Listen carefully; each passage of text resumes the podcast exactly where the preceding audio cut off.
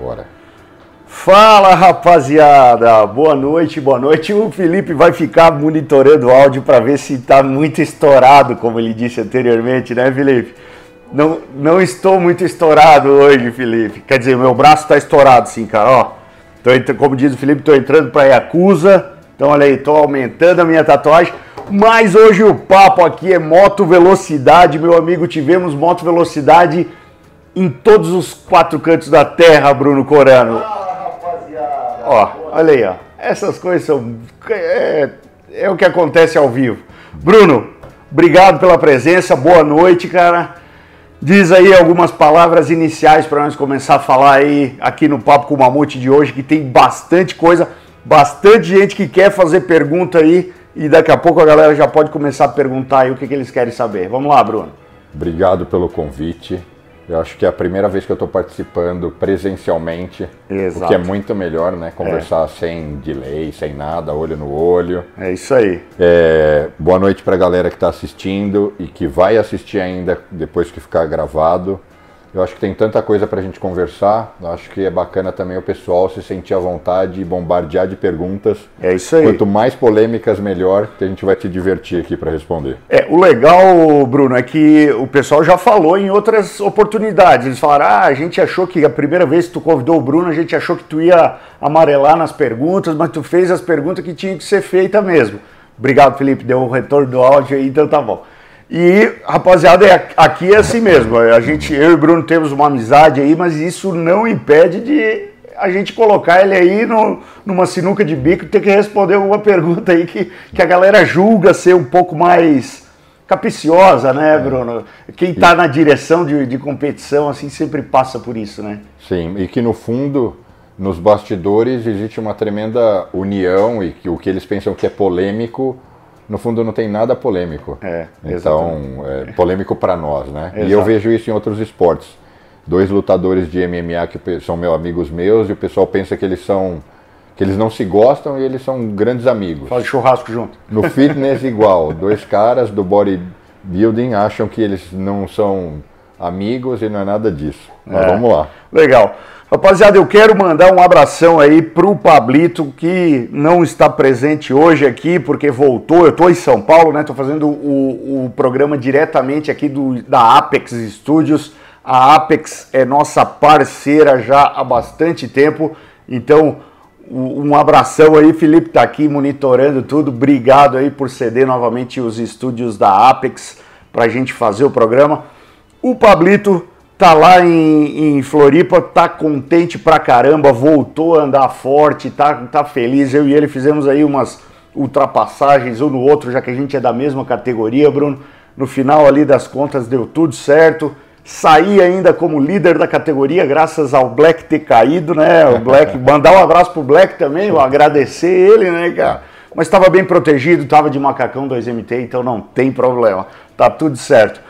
Vamos rodar a vinheta então, daqui a pouco a gente já começa com os assuntos relacionados à moto velocidade e rapaziada, pode deixando as perguntas aí, porque hoje o Bruno vai responder de tudo aqui. Vamos lá, vamos para a vinheta.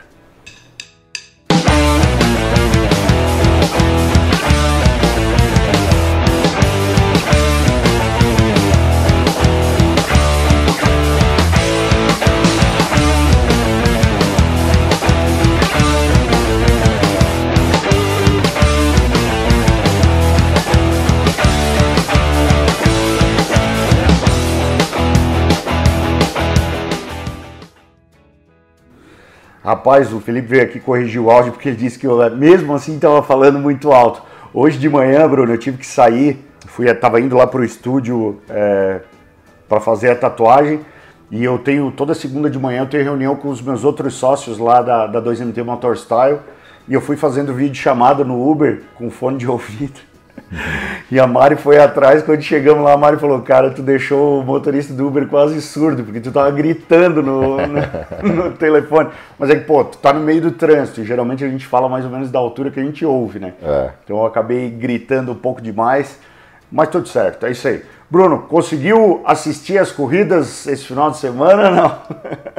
Alguma do Superbike, do Superbike. quase todas, Sim. mas do Mundial, infelizmente não, não deu tempo ainda. Uhum. Mas do Superbike assisti várias delas, é, da Júnior, até que teve uma chegada emocionante, até a Superbike, que até poucas voltas por final estava assim, fazia tempo que a gente não tinha uma corrida tão emocionante e que mostra que as próximas serão ainda mais. Exatamente. E com a volta do público, parece que ganhou um pouco mais de, de tempero ali a disputa, né? Outra energia. Né? Outra né? energia. É. É, eu tive a oportunidade hoje lá, enquanto eu fazia minha tatuagem, de assistir a prova principal do MotoGP e assistir os melhores momentos tanto do Moto 3 quanto do Moto 2. É, a gente vai começar comentando então um pouco sobre o MotoGP, é, porque foi uma corrida que é, foi, foi muito diferente por conta dos classificatórios, né? A pista de Portimão, não sei se tu já, já teve lá em Portimão. Já andei algumas é, vezes lá. Então, é, é um, uma montanha, montanha russa, russa, né? É. E, e os, todos os treinos livres e treinos classificatórios aconteceram praticamente embaixo de chuva.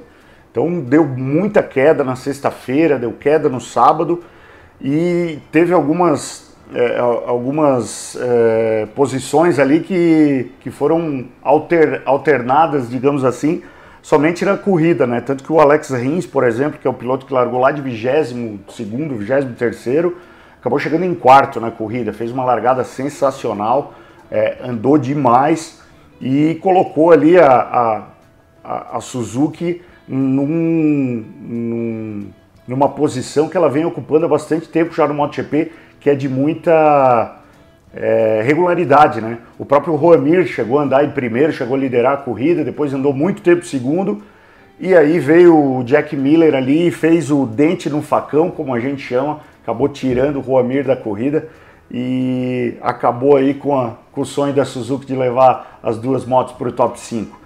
É, Aí tivemos dois franceses né, no, no, nos dois primeiros lugares, é, Fábio Quartararo e Zarco.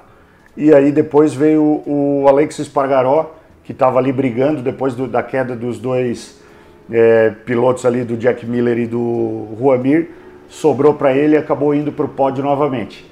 O que tu, que tu espera, assim, o que tu acha da Aprilia, por exemplo, depois dessa vitória que, recente do, do Alex Espargaró?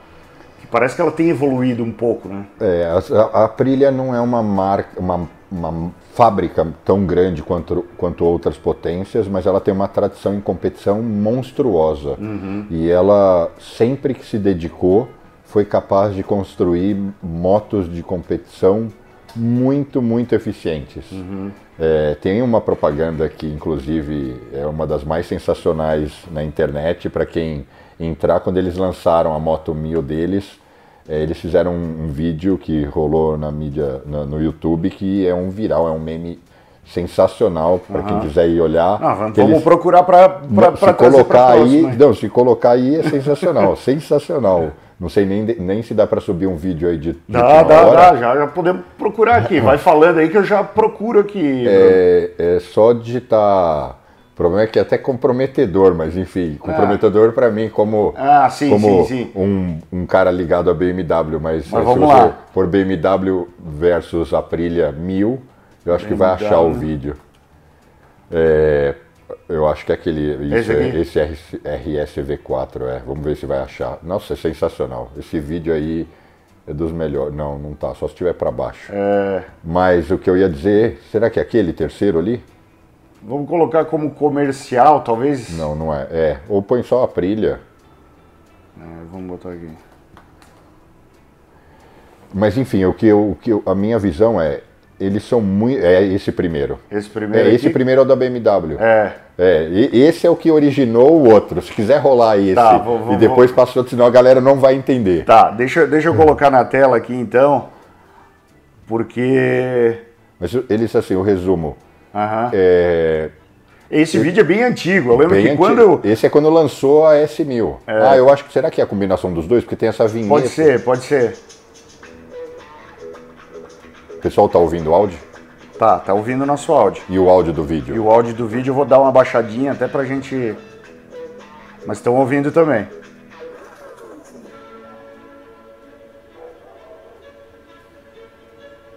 Eu lembro é. dessa propaganda. Quando, quando a S1000 lançou essa propaganda, já foi assim, todo mundo falou, nossa, animal. E a moto realmente foi revolucionária naquele momento, né? Sim. Então tinha tudo a ver com o que ela representava nesse vídeo.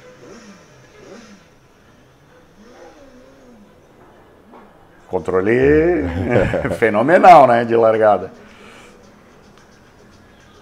Então esse vídeo foi muito legal. Uhum. Aí deu, eu não vou lembrar agora, sei lá, deu um mês, porque esse vídeo estava bombando. Sim. E, e, eu não corria para BMW, nada disso. Uhum. Aí deu um mês, a Aprilia soltou o vídeo dela. Vamos lá, vamos, vamos, vamos ver agora. Vamos ver se está na sequência. É, provavelmente sim. É, é isso aí. Ou lugar feio. Todo, a BMW era tudo bonito, ó, tudo Sim. feio, lugar horroroso. Aí chega, passa na lama ali, na é. meleca da guia ali.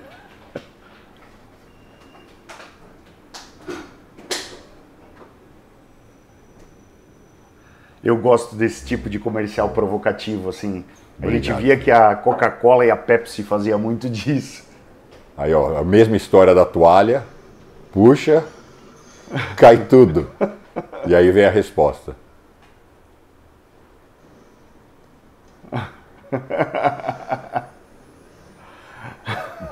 Tricks Boa. não é o talento deles. Uh -huh. O talento o deles, aí eles Fazer falam. truques, né? É. Não é o nosso talento.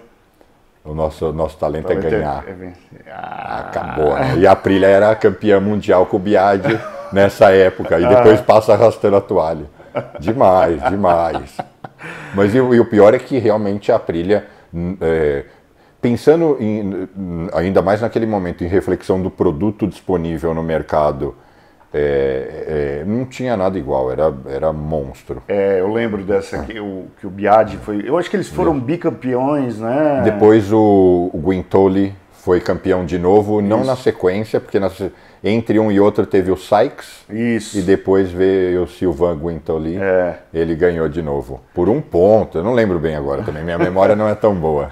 Como a gente fala no mundo das corridas, depois só lembra quem ganhou. Só né? lembra quem ganhou, é verdade. Os detalhes e, ficam para a história. Mas no MotoGP, o, a Aprilia nunca foi assim referência, né? Nunca. Todos esses anos. Assim. Mas, mas se a gente olhar no MotoGP, olhar para trás, ela sempre teve um domínio, uma supremacia muito grande que foi dividido por três marcas: Yamaha, Honda e Ducati. Cada época, uma. Algumas é, eu, eu por mais que, anos, outras é, por eu menos. Eu acho que isso mais da, digamos, da nova geração do MotoGP. Antigamente tinha muito MV Agusta. Sim, sim. Né, que, que... Mas eu digo, quando virou quatro tempos. É quando sim. virou MotoGP, porque antes era Mundial de 500. Mundial, né? exato, é, exato, exato. É, aí veio, basicamente era um troca-troca de Yamaha, Ducati, é. Honda, com pela, com uma supremacia Honda pela imensa maior parte do tempo, né? Sim. E, e alguns lances ali, Stoner na Ducati no momento, uhum. e eu, quando o Rossi foi para Yamaha, Yamaha, eu não vou lembrar agora, mas naquele vídeo uh, Fastest, or, sim, no, no, início sim, ele sim. chama Faster, sim. O, ca, o cara até fala, olha, quando a gente foi convidar o, o Valentino, era, era, foi uma missão meio impossível, porque era chamar ele para uma marca que o melhor resultado nos últimos, sei lá, tantos anos era quinto colocado, não tinha feito pódio há cinco anos, é uma coisa assim. Uhum. E ele fala, é como convidar o cara para ir para roubada. E o uhum. Valentino aceitou e ganhou a primeira corrida, na, se eu não me engano, na África do Sul, contra o Gibernal. Gibernal? É, o 57 Gibernal foi. Ou foi o Biagi? Eu ganho contra o Biagi. É. Bom, vai ter. A galera que é super viciada vai, deve estar tá comentando aí. Foi contra o Biagi. Vai, daqui a pouco eles vão falar. É, eu, mas chegou uma época, Bruno, que o Rossi ganhava tanto, né? Ganhava tantas corridas que, pô, eu era.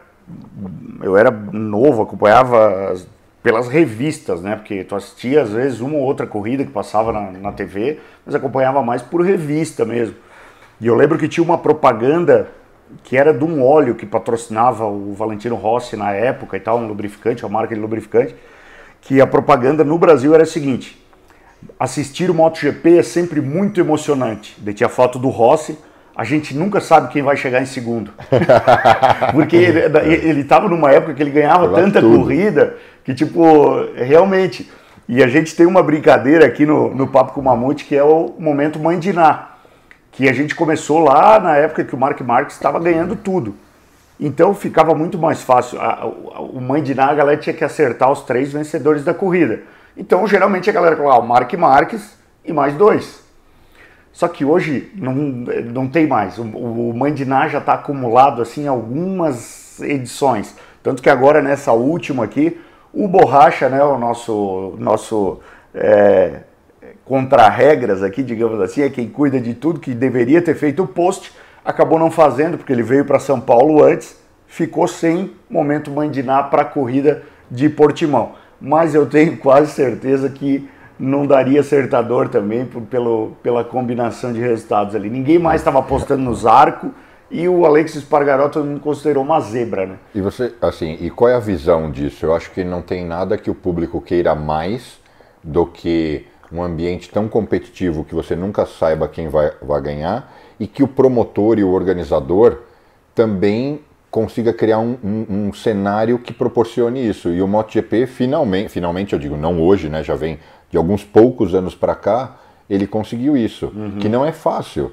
Não é fácil gerar esse equilíbrio, porque em geral no esporte a motor, quem tem mais recurso desenvolve um melhor equipamento e ele acaba se destacando de uma forma que os outros não conseguem acompanhar. É, isso acontece não só na moto, né? No sim, carro é igual. Sim, sim. A gente vê a Fórmula é. 1 mesmo é um baita exemplo disso, né? E, e, e, e eu sei que a gente vai falar também, mas tipicamente o Mundial de Superbikes ele, ele conseguiu isso por, muito, por um número muito maior de anos. Mesmo que, ah, mas a Kawasaki ganhou muitos anos, mas ainda assim é, tinha muito pega, muito uhum. pega. É, daqui a pouco a gente vai falar bastante do, do World Superbike também, Bruno. E eu tenho algumas curiosidades a respeito do Superbike, eu acho que a galera também sabe, porque na época que tu corria de Kawasaki, eu lembro que, que eu estava iniciando no Superbike Brasil, e eu lembro que veio um pessoal da Kawasaki mesmo, lá do World Superbike aqui, para te dar uma assessoria numa parte eletrônica. Mas depois é, a gente vai falar. Isso aí é uma história boa. É, então, depois a gente vai falar sobre isso aí também. Eu vou passar o resultado aí da, do, do MotoGP na tela, porque. Deixa eu pegar aqui. Vou passar o resultado do Moto 3 primeiro na tela, Bruno, porque a gente teve brasileiro, né? É, teve o Dioguinho, né, que já correu no Superbike, né? O Diogo Moreira está fazendo um, um, trabalho excelente com uma equipe nova lá, a MT Racing.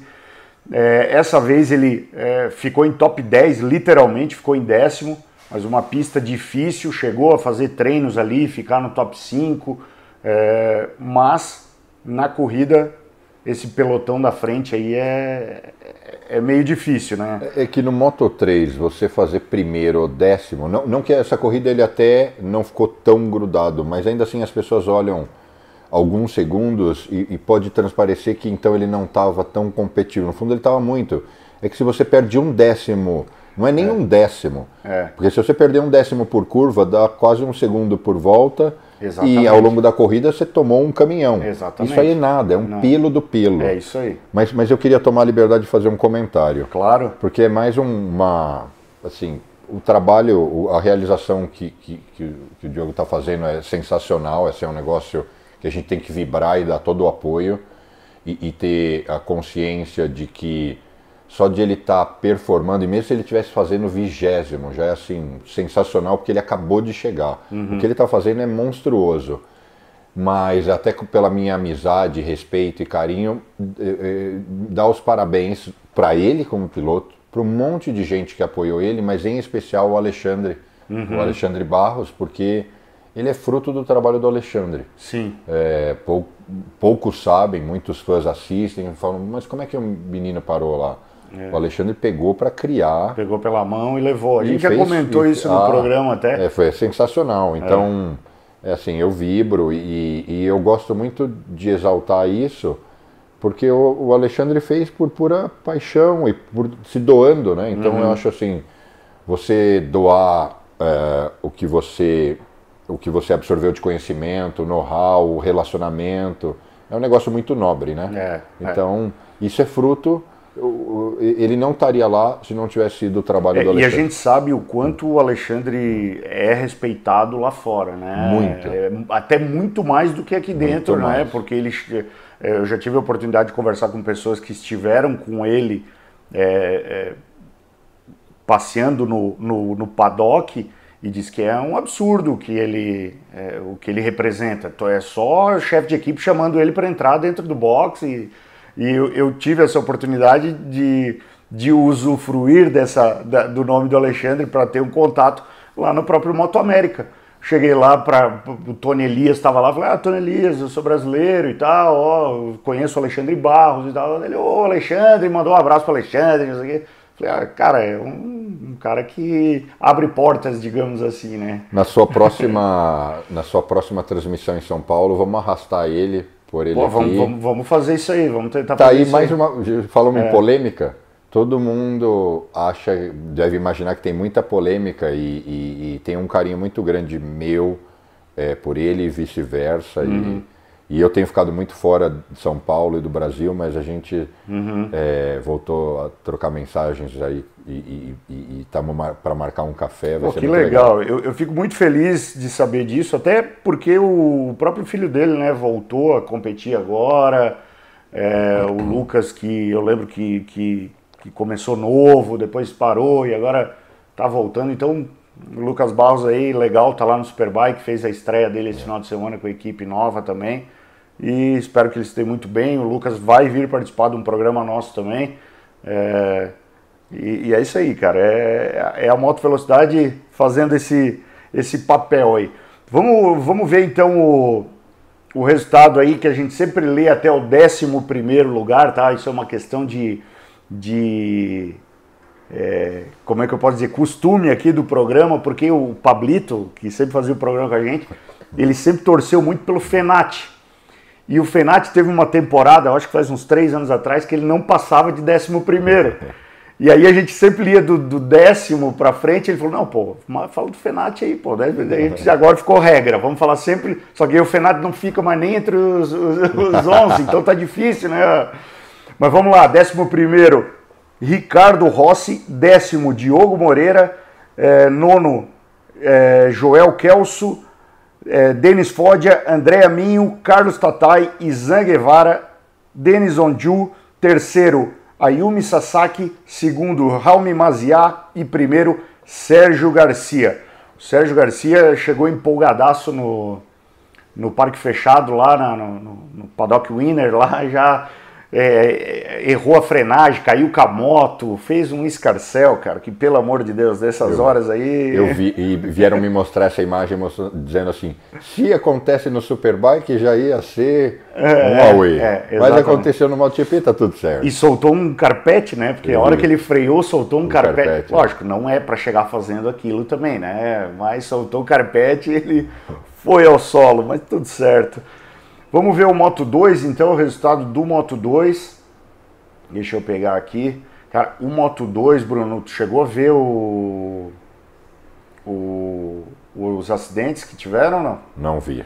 Não eu vou colocar, eu, vou, eu, eu não posso passar essas imagens até por, por direitos autorais da, da Dorna, né? Eles é, não autorizam né, o uso das imagens, mas Deixa eu pegar as imagens do tombo aqui, do Moto 2, que foi coisa medonha de se ver. Deixa eu pegar aqui. Eu tinha visto antes. Aqui, ó. Vamos só dar uma olhadinha nesse. Eu vou colocando os pouquinhos aqui e vou tirando porque. Nossa, os três. É. Três não, tá? Quatro. Não, quatro não, tá? Cinco. Mas o que. A pista estava suja? Que então, é, pelo que. Eu, eu não cheguei a pegar essa informação, né? Mas é, aparentemente, se tu vê na câmera ali, eu tá com umas gotículas de água. Eu não sei se foi chuva ou se foi alguma moto que estourou o motor. Eu acho que foi óleo, tá? Porque a chuva não iria fazer isso do jeito que a moto escorregou, é, a pista tinha algo errado. Não sei se é água, é. se começou a garoar, enfim, eu não assisti a corrida. Chuva. chuva. Foi chuva? É, o, o Felipe tá me é. dizendo aqui que foi chuva. Então. Bom, eu já caí exatamente assim. A gente até estava comentando antes aqui. O diretor de prova deve ter tido um ataque cardíaco nessa hora aí, né, Bruno? Olha, quem entra. Aqui aí os. Opa, mais um. O pessoal vai vendo, vai tirando a mão, né? Vai, é. É difícil, é difícil. Aí voltou o vídeo. Uma vez eu estava liderando a corrida em Curitiba, campeona, Copa Mercosul, nem ah. existe mais. Uhum. E a gente via as nuvens escuras, mas ainda não tinha começado nada. Então, absolutamente seco. Enfim, e corrida. E eu não estava com uma vantagem, mas não tão grande 5 segundos. Uhum. E entrei na, na curva da vitória, é, enfim, dando voltas e voltas. Entrei na curva da. Fui me aproximando da curva da vitória. Quando eu entrei na curva já deitado Tava entrando uma nuvem, mas molhado, do jeito que eu entrei Nossa. fui. Não tinha mais nem o que fazer. Teve e um... depois que eu caí, até da bandeira, quem veio atrás foi caindo. Então, o medo teve... era que uma moto me acertasse. Teve uma vez dessa, Bruno, no último ano do extinto Moto 1000 GP, que aconteceu exatamente isso em Brasília. Tu conhecia bem o Autódromo de Brasília, tinha a reta principal que era uma descida, e aí fazia a curva 1 e ia para a reta mais longa do autódromo que o pessoal usava para fazer arrancadão. O Alexandre caiu, é isso? Então, dia? exatamente. Tava o Diego Perluigi é, liderando a corrida, daí tava Alexandre, Miguel Praia, é, eu não vou lembrar do, de, de, todos, de todos os outros pilotos. O que aconteceu? O Diego Perluigi estava numa vantagem de um segundo, um segundo e meio, estavam muito próximos. E assim. o Alexandre estava buscando. Estava buscando, exatamente. Faltava duas voltas. O Perluide passou, quando ele fez a curva, ele tomou um semi-high side assim, e o Alexandre, quando entrou, já deu high side, caiu. Aí veio o Miguel Praia, caiu e foi caindo, foi caindo. Daí já deu bandeira vermelha, já encerrou a corrida. E, e o Diego Perluide ganhou essa corrida por conta disso. E eu tava, eu tava assistindo pela, pela, pela, pela uhum. TV, e eu lembro que me deu assim uma angústia, porque o Alexandre bateu forte. Forte Forte. E eu falei, será que machucou? Mas por sorte ele é. não tinha. Não é, eu encontrei ele depois, eu estava no mesmo hotel, e aí depois eu encontrei ele no hotel, ele mancando, eu disse, ah, quebrou uma coisa, machucou dele, não, é só a idade mesmo, agora não dá mais para cair desse jeito.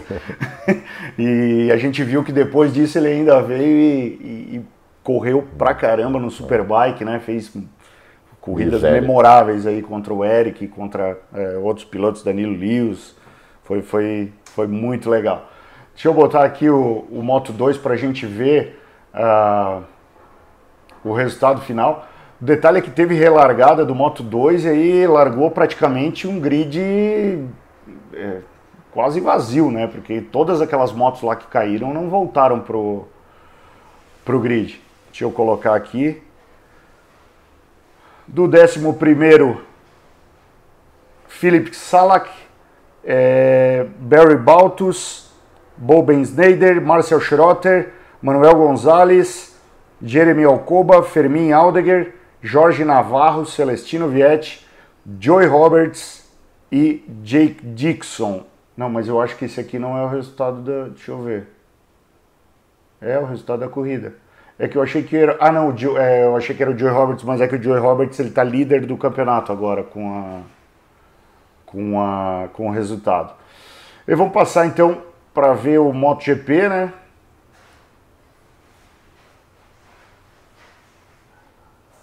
Vamos ver o MotoGP aqui. MotoGP eu sempre gosto de falar de todos aqui, cara. Mas olha só a galera que ficou fora. Bastante gente, né? Bastante. Juan Mir, Brad Binder, Lourenço Salvadori, Jack Miller, Fábio de Gianantonio, Jorge Martin e Enea Bastianini. Esses ficaram fora. Aí, 17 Derry Binder, Takahaki Nakagami que caiu e voltou, terminou a corrida ainda. Marco Bezek, Remy Gardner, Franco Morbidelli. Bruno, o que está acontecendo com o Morbidelli? É muito difícil saber. É, eu conheci o Franco ainda quando ele era menino, menino, muito novo, com 14 anos já andava super bem na Super Esporte, no Mundial. Uhum. Nessa época eu eu eu estava por lá, corria. É, e, e, eu nem imaginava que ele fosse chegar tão longe. É, uhum. É, então, assim, muito difícil. É uma, só, só cham, não é nem te chamando, né? Porque ele não diria para um estranho, só alguém na mais profunda intimidade do cara para saber. É, né? Porque andando super bem, a, pouco tempo atrás e, e, tendo esses altos e baixos, acho que a grande resposta é, que é a resposta para quase tudo, é emocional, né? Então, eu começo a acreditar que aquele acidente que ele teve com o Zarco lá no circuito da Áustria é, mexeu um pouco com a cabeça dele. Ele nem foi tão colocado, foi, lógico, todo acidente é um risco, mas aquela que a moto passou entre o Valentino Rossi e o Maverick Vinales lá, de lá para cá parece que ele mas um piloto de moto que não sabe lidar com o risco da morte não é um piloto, é assim, não tem como performar, né? Difícil. É impossível. E, e eu parto do, da ideia de que ele já vivenciou isso. Ele tem muita experiência. Ele começou muito novo, né? Uhum. Muito novo. É, certamente ele tem muito mais experiência que eu, embora ele tenha, eu não sei quantos anos ele está, mas ele certamente. É, ele é novo também. É, mas 20... é igual quando. Eu não vou lembrar agora com exatidão, mas eu lá, tinha 34 anos, a Sabrina 20 uhum. e ela tinha um ano a menos de experiência que eu, porque corria desde Sim, os. É, exatamente, lá, exatamente. Cinco. É. Sei lá, nasceu é. em cima da moto. É que pegava que nem o Dioguinho Moreira que a gente está falando também. Ele começou no motocross já muito cedo e está lá agora com mais anos de é. moto velocidade do que qualquer um marmanjo daqui, né? É, vamos lá. É, Luca Marini, como, como diz a nossa audiência Fale alguma coisa sobre Luca Marini. Os caras, irmão do Valentino Rossi. eu disse, mas deu uma qualidade do Luca Marini. Os caras, irmão do Valentino Rossi. Sacanagem, né, cara? Ninguém não tem bobo ali, né? Por mais que eh, tenha os, os, os mais em destaque e tal, mas eu acho que esse grid aí é selecionadíssimo, né, Coran? Sem dúvida. Não, não tenho o que falar. André Dovizioso, que ao meu ver não fez uma boa uma boa em ter voltado, né? Deveria ter ficado na aposentadoria dele, deixado essa vaga para alguém mais novo. É, Maverick Vinhales, que eu acho que está se acertando aos poucos aí com a Prilha, mas ainda não mostrou um resultado satisfatório. É, Paul Spargaró, Honda, Banhaia também fez uma corrida de recuperação razoável, porque chegou a estar tá lá rodando em vigésimo alguma coisa e, e veio para oitavo. Alex Marques rodou bem, disputou aí algumas vezes a posição com o irmão, Mark Marques, que não está tendo vida fácil, hein? Eu, eu não tenho acompanhado tão profundamente como eu acompanhava no passado, uhum. é, mas assim, por um lado, como é, para os fãs do Marques é, acompanharem ele tendo essa. Para o cara que dominava tudo, uhum. é uma, uma situação nova, né? Ver ele. Não como mais um, mas assim, tá, no, tá na fila do pão ali, é mais, é, tá, tá na fila, não é mais o cara que manda em tudo. É. Ao mesmo tempo, é aquilo que a gente falou, trouxe uma competitividade, um bololô ali, todo mundo com chance, isso é, é o que eu acho muito legal. Mas o Marx não, não é mais o Marx de antes, né? O conjunto, ele, moto e tudo, sim, sim. não é mais o que era. É, concordo contigo. É... Miguel Oliveira, português, né? Acho que, que, foi bem correndo em casa aí, uma quinta posição, ele já chegou a ganhar a corrida lá. E, e eu acho que a KTM esse ano não está tão boa como estava há dois anos. Então, Miguel Oliveira, eu gosto de falar dele, cara, porque o, o Ricardo, que tu conheces também lá de, de New Jersey, que é o português lá, ele disse que acompanhou o início da carreira do, do, Miguel Oliveira lá em Portugal e disse que, cara, foi, foi mais ou menos o, a história do Dioguinho, assim, o pai dele que acreditou na, no potencial, investiu no moleque, pouca gente deu ajuda, um ou outro só, e o moleque tá aí, né? O Miguel Oliveira já, já marcou o nome dele no MotoGP, digamos assim, né? Acho legal. Alex Rins, o Alex Rins, cara, eu vou, eu vou tentar achar aqui essa largada do Alex Rins para te mostrar para mostrar aí o que, que ele fez em, em, praticamente uma volta, né? Aqui, ó, é esse vídeo aqui. Deixa eu até colocar na tela aqui, vou, vou colocando e vou cortando aos pouquinhos para a galera entender o que que o que que o Alex Rins fez aí nessa Saiu lá de trás. Né? Lá de trás.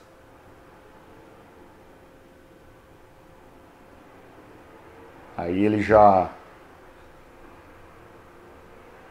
já tinha passado uma, uma pá de gente, foi colocando por fora e foi. Escalando. É, escalando.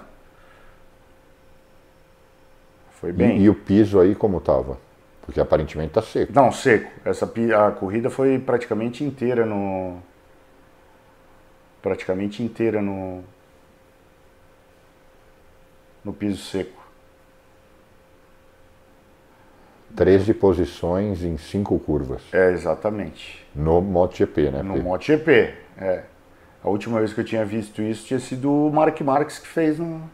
Eu ia falar 13 posições, mas não era a corrida do bairro, né? É, no MotoGP. Não, exatamente.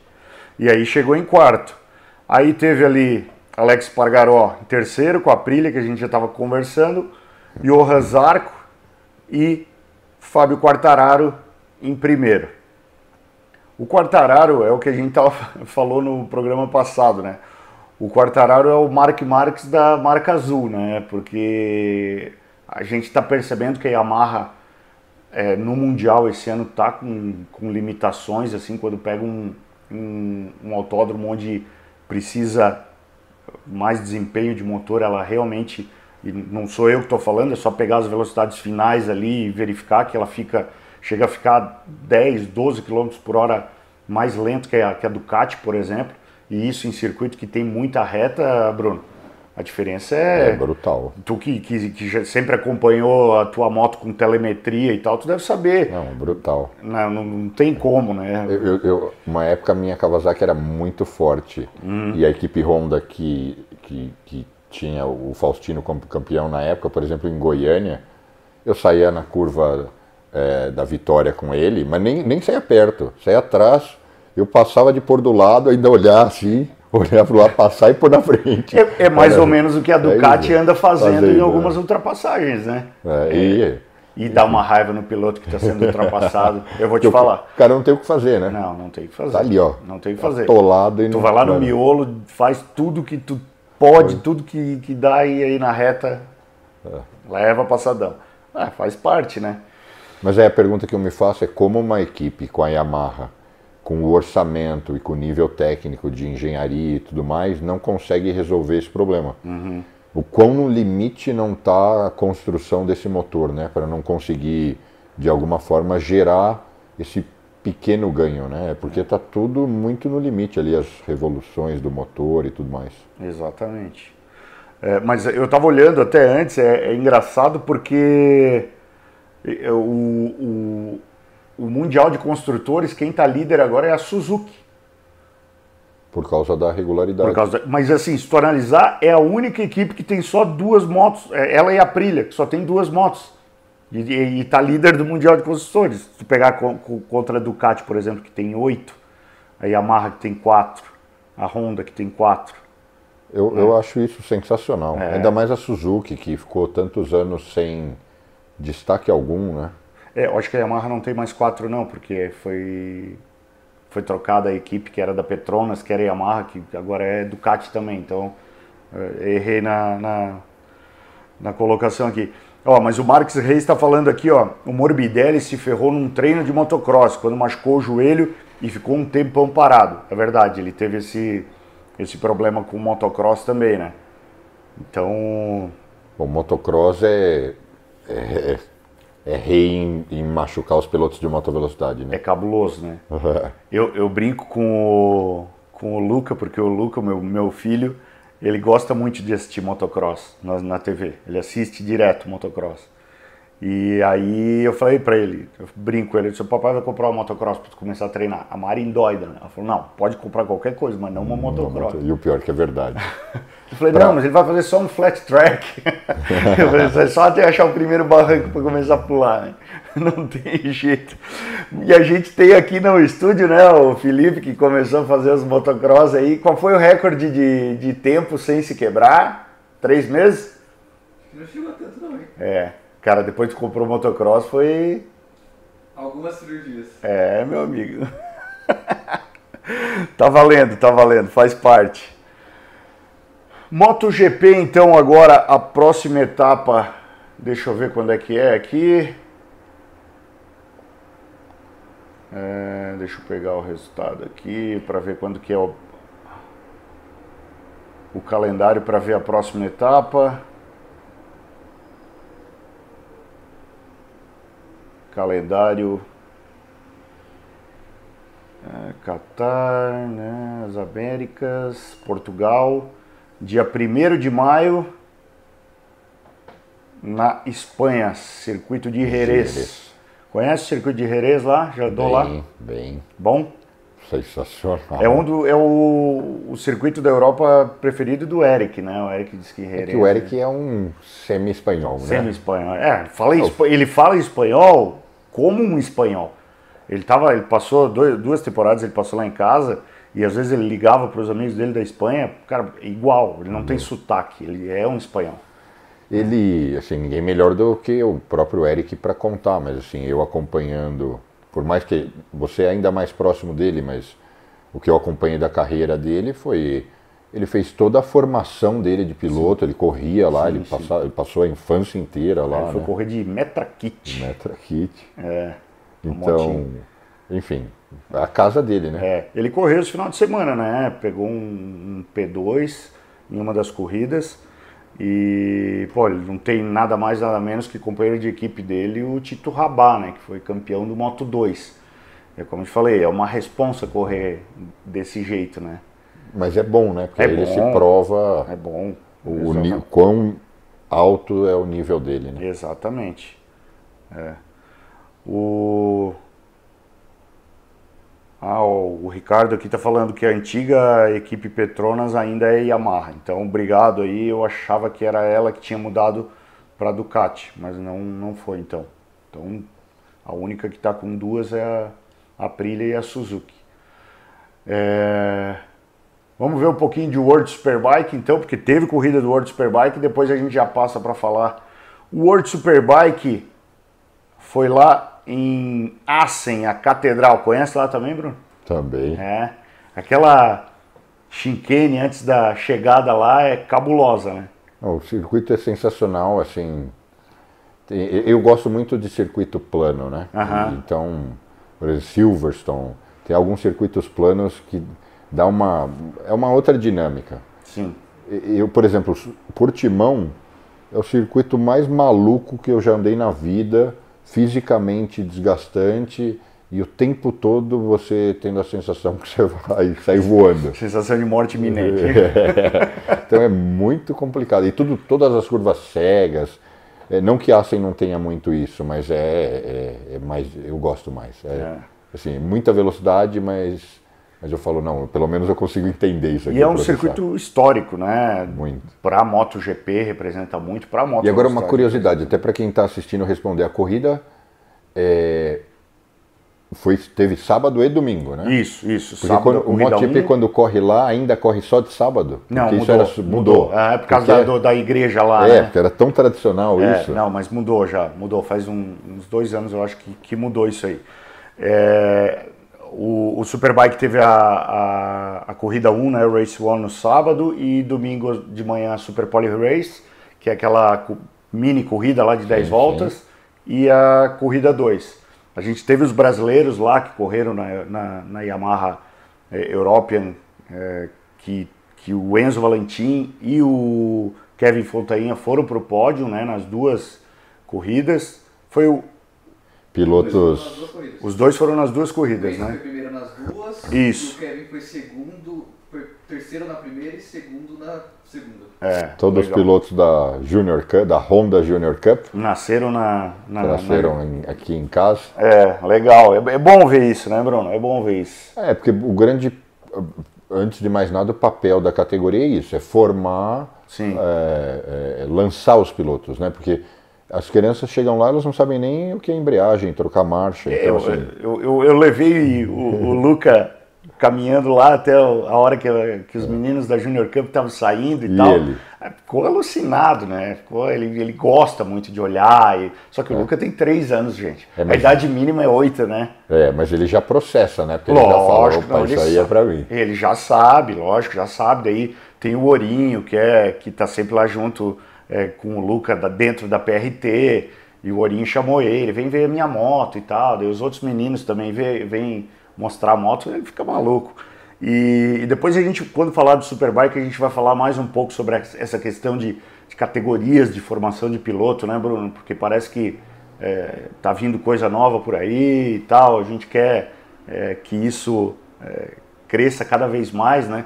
Eu tenho aquela opinião, Bruno, de que quando a maré sobe, todos os barcos sobem juntos, né? Então, Exatamente. Então, é, o negócio é, é, a gente apoiar essas categorias de formação para que daqui a pouco a gente tenha vários Diogos Moreiras lá na Moto 3 que vão para a Moto 2 e quem sabe, é, em vez de ter dois franceses no pódio lá da, da MotoGP, a gente possa ter dois brasileiros, né, Bruno? Sem isso, é, dúvida. Isso é, isso é muito legal. Vamos lá, vou passar rapidamente, tá? Porque eu confesso a vocês que eu não tive tempo de assistir as corridas do World Superbike, mas a gente teve é, na corrida 1 Jonathan Ray da Kawasaki em primeiro, Álvaro Bautista da Ducati em segundo, Toprak Rasgatoglu da Yamaha em terceiro. Na Super Poly Race tivemos Jonathan Ray em primeiro, Toprak em segundo da Yamaha e Álvaro Bautista da Ducati em terceiro. Na corrida 2, Bruno, o Jonathan Ray fez o dente do facão da semana. Parece que ele foi polêmico ali, mas se envolveu com o Toprak. Os dois acabaram caindo. Álvaro Bautista da Ducati ganhou a corrida. André Locatelli da, da Yamaha Satellite em segundo. E o Iker Lecuona, depois de muito tempo, levou uma Honda para o pódio no World Superbike. E o Iker Lecuona, que saiu da, da KTM Tech 3 do ano passado e veio para o World Superbike, está fazendo umas corridas muito boas. Está ficando sempre entre top 10 ali. Ele e o Xavi Vierge, que é o amigo lá do Eric lá de. O irmão do Eric. É, que é o, o cara que pedala com ele direto lá. Com isso, né? O campeonato está com Álvaro Bautista em primeiro da Ducati Jonathan Ray com 109 pontos, Jonathan Ray com é, 91 pontos e Toprak com 64. Aí vem André Locatelli, Iker Lecuona em quinto, é, Rubens, Michael Rubens Rinaldi da Ducati em sexto, Bassani também de Ducati em sétimo, e aí o Xavi Vierge oitavo, Alex Lois, Loris Bass e Garrett Gerloff. Bruno, Vamos já fazer a primeira pergunta capiciosa, já que você está ligado diretamente à BMW. O que está acontecendo com a BMW no World Superbike? É, não. já percebi que você vai fazer perguntas que me deixam é. numa situação delicada. Não, não, não, não, não. De forma alguma. Assim, vamos, vamos olhar assim de uma forma muito neutra. O Scott Redding, ele é um tremendo piloto. Baita piloto, sempre é, elogiamos muito ele. É, sempre, por onde passou, andou muito. E falando agora da fase recente na Ducati, ele estava sempre ali é, é, entre os três, né? A briga uhum. constante, ganhou várias corridas. E ele fez essa aposta de ir para a BMW, não sei se por dinheiro ou se pelo desafio, não faço ideia a razão. A equipe BMW, ela, ela, ela, embora a empresa é alemã, mas a equipe é inglesa. Hum. O operador da equipe é inglês, toda uhum. a turma ali são todos ingleses. Uhum. O, o, o Shawan Munir, ele é inglês, então deve ter uma conexão ali pessoal de, de, de acreditar que que, o, que, o que iriam entregar seria sensacional. Eles devem estar trabalhando muito, mas o resultado mostra que eles ainda não. Não existiu ali um casamento entre moto e piloto, e, e está, infelizmente, pior que os anos anteriores. Né? É, é, é exatamente isso. por isso piloto melhor, pergunta. Piloto melhor e os resultados andaram para trás. É, exatamente por isso da minha pergunta, porque a gente vê a BMW se destacando em, em outros campeonatos, né? Tipo, pô, aqui no, no Superbike Brasil a gente vê os pilotos andando muito bem, no, no campeonato inglês a gente viu pilotos andando bem, australiano... É, Mas aí o que, o que. Italiano, né? Pra... O campeonato italiano tem domina. BMW, então, as BMWs estão. Mas o que, para quem está assistindo, o que, o que o pessoal precisa entender que é o seguinte: quanto mais é, é, preparado, preparada é a moto, ou seja, no Mundial de Superbikes o nível de preparação é, é relativamente bem alto, em, em, muito pouco se assemelha à moto que você pode comprar. Então ah, eu vou comprar uma BMW é, não vou comprar uma BMW porque no Mundial ela vai bem. Mas essa moto não tem nada a ver. Se, se, você olhar, não, mas ela vai bem no campeonato alemão, no francês, no italiano, em vários campeonatos, inclusive no Brasil. Essa moto nos campeonatos nacionais é uma moto muito próxima do que ele vai comprar. Então, em outras palavras, quando você pensa num equipamento próximo do original, e tem gente que fala, não, mas eu vou pôr escape, isso, aquilo. Isso é original. É, Quando é. a gente fala não original. O nível é, de preparação é, é, outra coisa. É trocar né? mesa, balança, transformar o motor. É isso, é, isso não, não, se fa, é muito, não se faz em campeonatos nacionais, se faz só no Mundial. Sim. E aí vira essa. E, e o inverso é verdadeiro, né?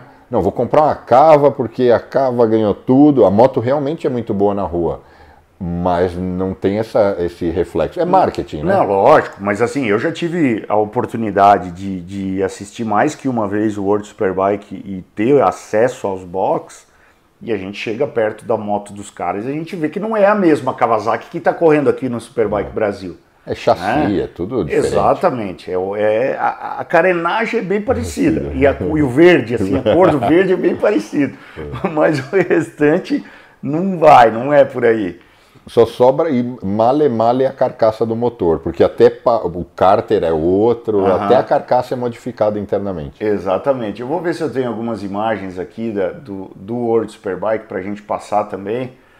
É... Que essa aqui foi a, do momento lá do do momento do, do, da queda, digamos assim, né? Deixa eu tirar a telinha da frente aqui e vou passar as fotos ali para ver, ó.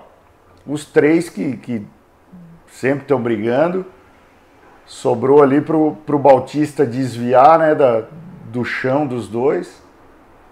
E ali atrás a gente já vê o 55 é o Locatelli e o Iker Lecuona que está grudado. Então... E, e, e, essa, sabe essa dança que a gente falou do Scott que andava bem e agora está mal? Uhum. O Bautista é esse exemplo. O Bautista Sim. chegou, apavorou de Ducati, Exatamente. mudou de marca. Foi uma catástrofe. Foi, foi. Agora voltou das trevas do nada para estar tá liderando e andando na ponta. Exatamente. É, até eu vi um comentário agora há pouco aqui do, do de uma pessoa que está assistindo, não vou lembrar o nome, falou assim que o Bautista nunca deveria ter saído da Ducati. Mas aí entra aquela questão, desafio pessoal, dinheiro, muita coisa muita em jogo. Coisa, e, coisa. e outra, né, Bruno? Ao meu ver, nenhum piloto sai é, de uma equipe achando que tipo, não, eu vou para tal moto e eu vou andar lá atrás. O cara acha que ele Sim. vai chegar lá e vai ter um equipamento que ele vai conseguir desempenhar. Exato. Né? Exato. A menos que, tipo, o Jonathan Ray já foi um cara que recusou outros tipos de proposta porque ele está muito casado com a, a Kawasaki. E eu acho que o Jonathan Ray é um cara que só sai da Kawasaki hoje para se aposentar.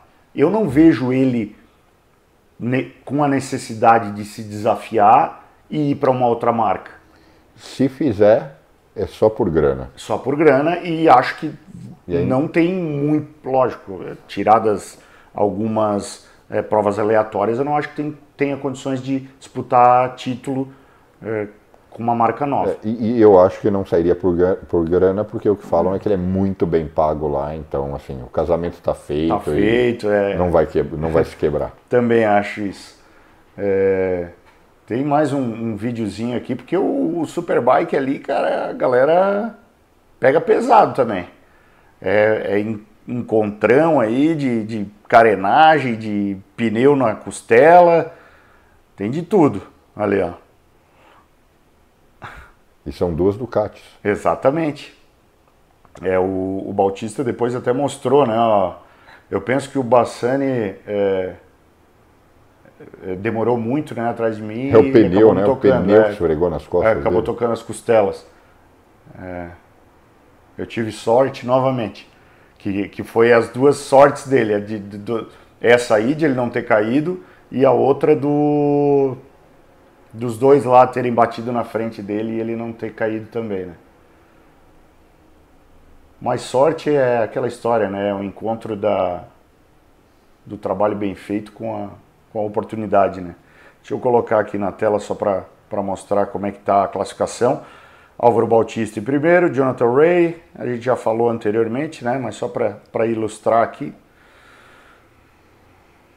E é isso aí. A gente teve também o Turquinho e o Tom é, que correram. O Tom teve uma queda, acabou machucando a mão, não sei se fraturou e tal, tá com a mão fraturada. E o Turquinho é, parece que também teve uma queda e é, acho que terminou em décimo, algo do, do gênero. É? Décimo quinto. Décimo quinto. Então quebrou. Quebrou mesmo? Nosso produtor executivo. Não, é, é bom ter o cara bem informado. Rapaziada, olha só, a gente está com praticamente 300 pessoas ao vivo aqui conosco. Vamos deixar o like, pessoal. Ó, estamos só com 118 likes.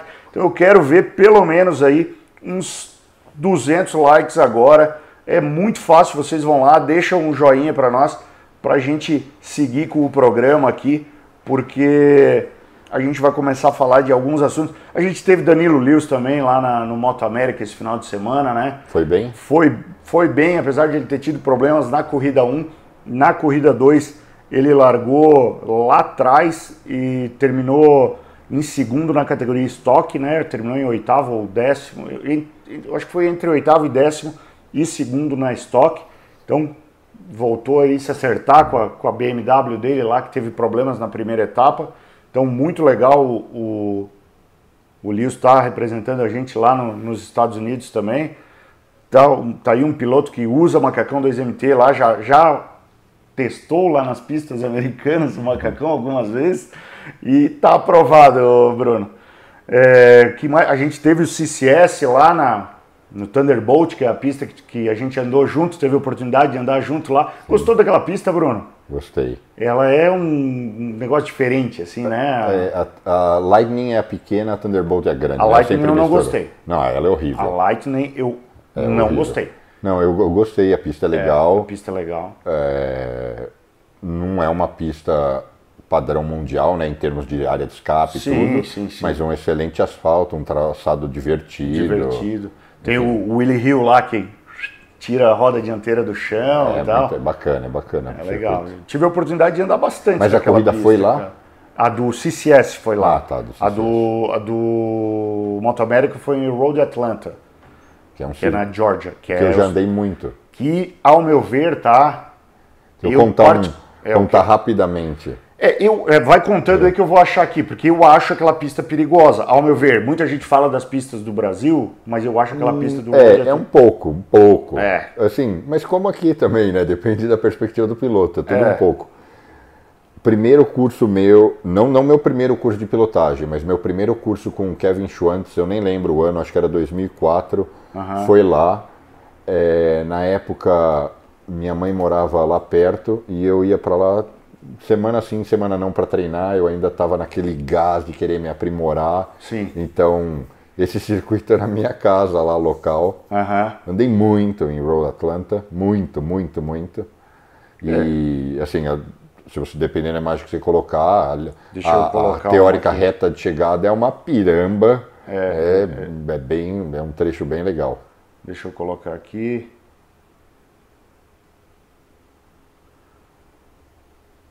Essa aqui tá sem áudio, deixa eu, ah, tá aqui, deixa eu botar o áudio de lá. Ó, isso aí vai começa a descer, aí começa a descida para para reta. Pra chegada, então, né? não, cara, sério, tu não acha isso aí perigoso, cara? Olha onde é que é. o muro, os caras colocam feno ali, oh, Bruno. É perigoso. Parece que a gente tá no MotoGP de 1978, cara. Mas é. assim, a realidade é que a imensa maior parte das pistas no mundo, em especial Inglaterra e Estados Unidos, que o pessoal acha que, ó, é, são, são, não são pistas ultra seguras. É. Eu, eu costumo dizer que na Inglaterra os caras não correm autódromo, né? Eles correm em ciclofaixa, né? Tem alguns lugares lá que, porra, pra, pra tu fazer ultrapassagem tu tem que... Não cabem duas. Não cabe duas motos. Então, é, é, é, difícil, é difícil. Deixa eu botar mais algum outro vídeo aqui do, do Moto América. Esse, esse aqui, ó. Que tem as corridas lá de Harley também, né? Tem umas. Olha só.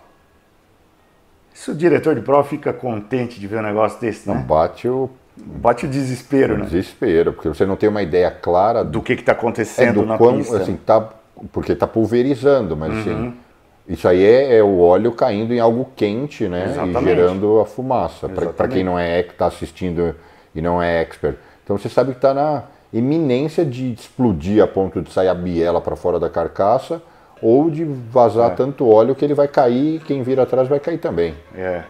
E a gente já viu isso em algumas, em algumas oportunidades. É, esse, essa queda aqui, ó, que eu também achei que é um ponto é, perigoso. Aqui é da 400, né? Deixa eu ver se foi aqui.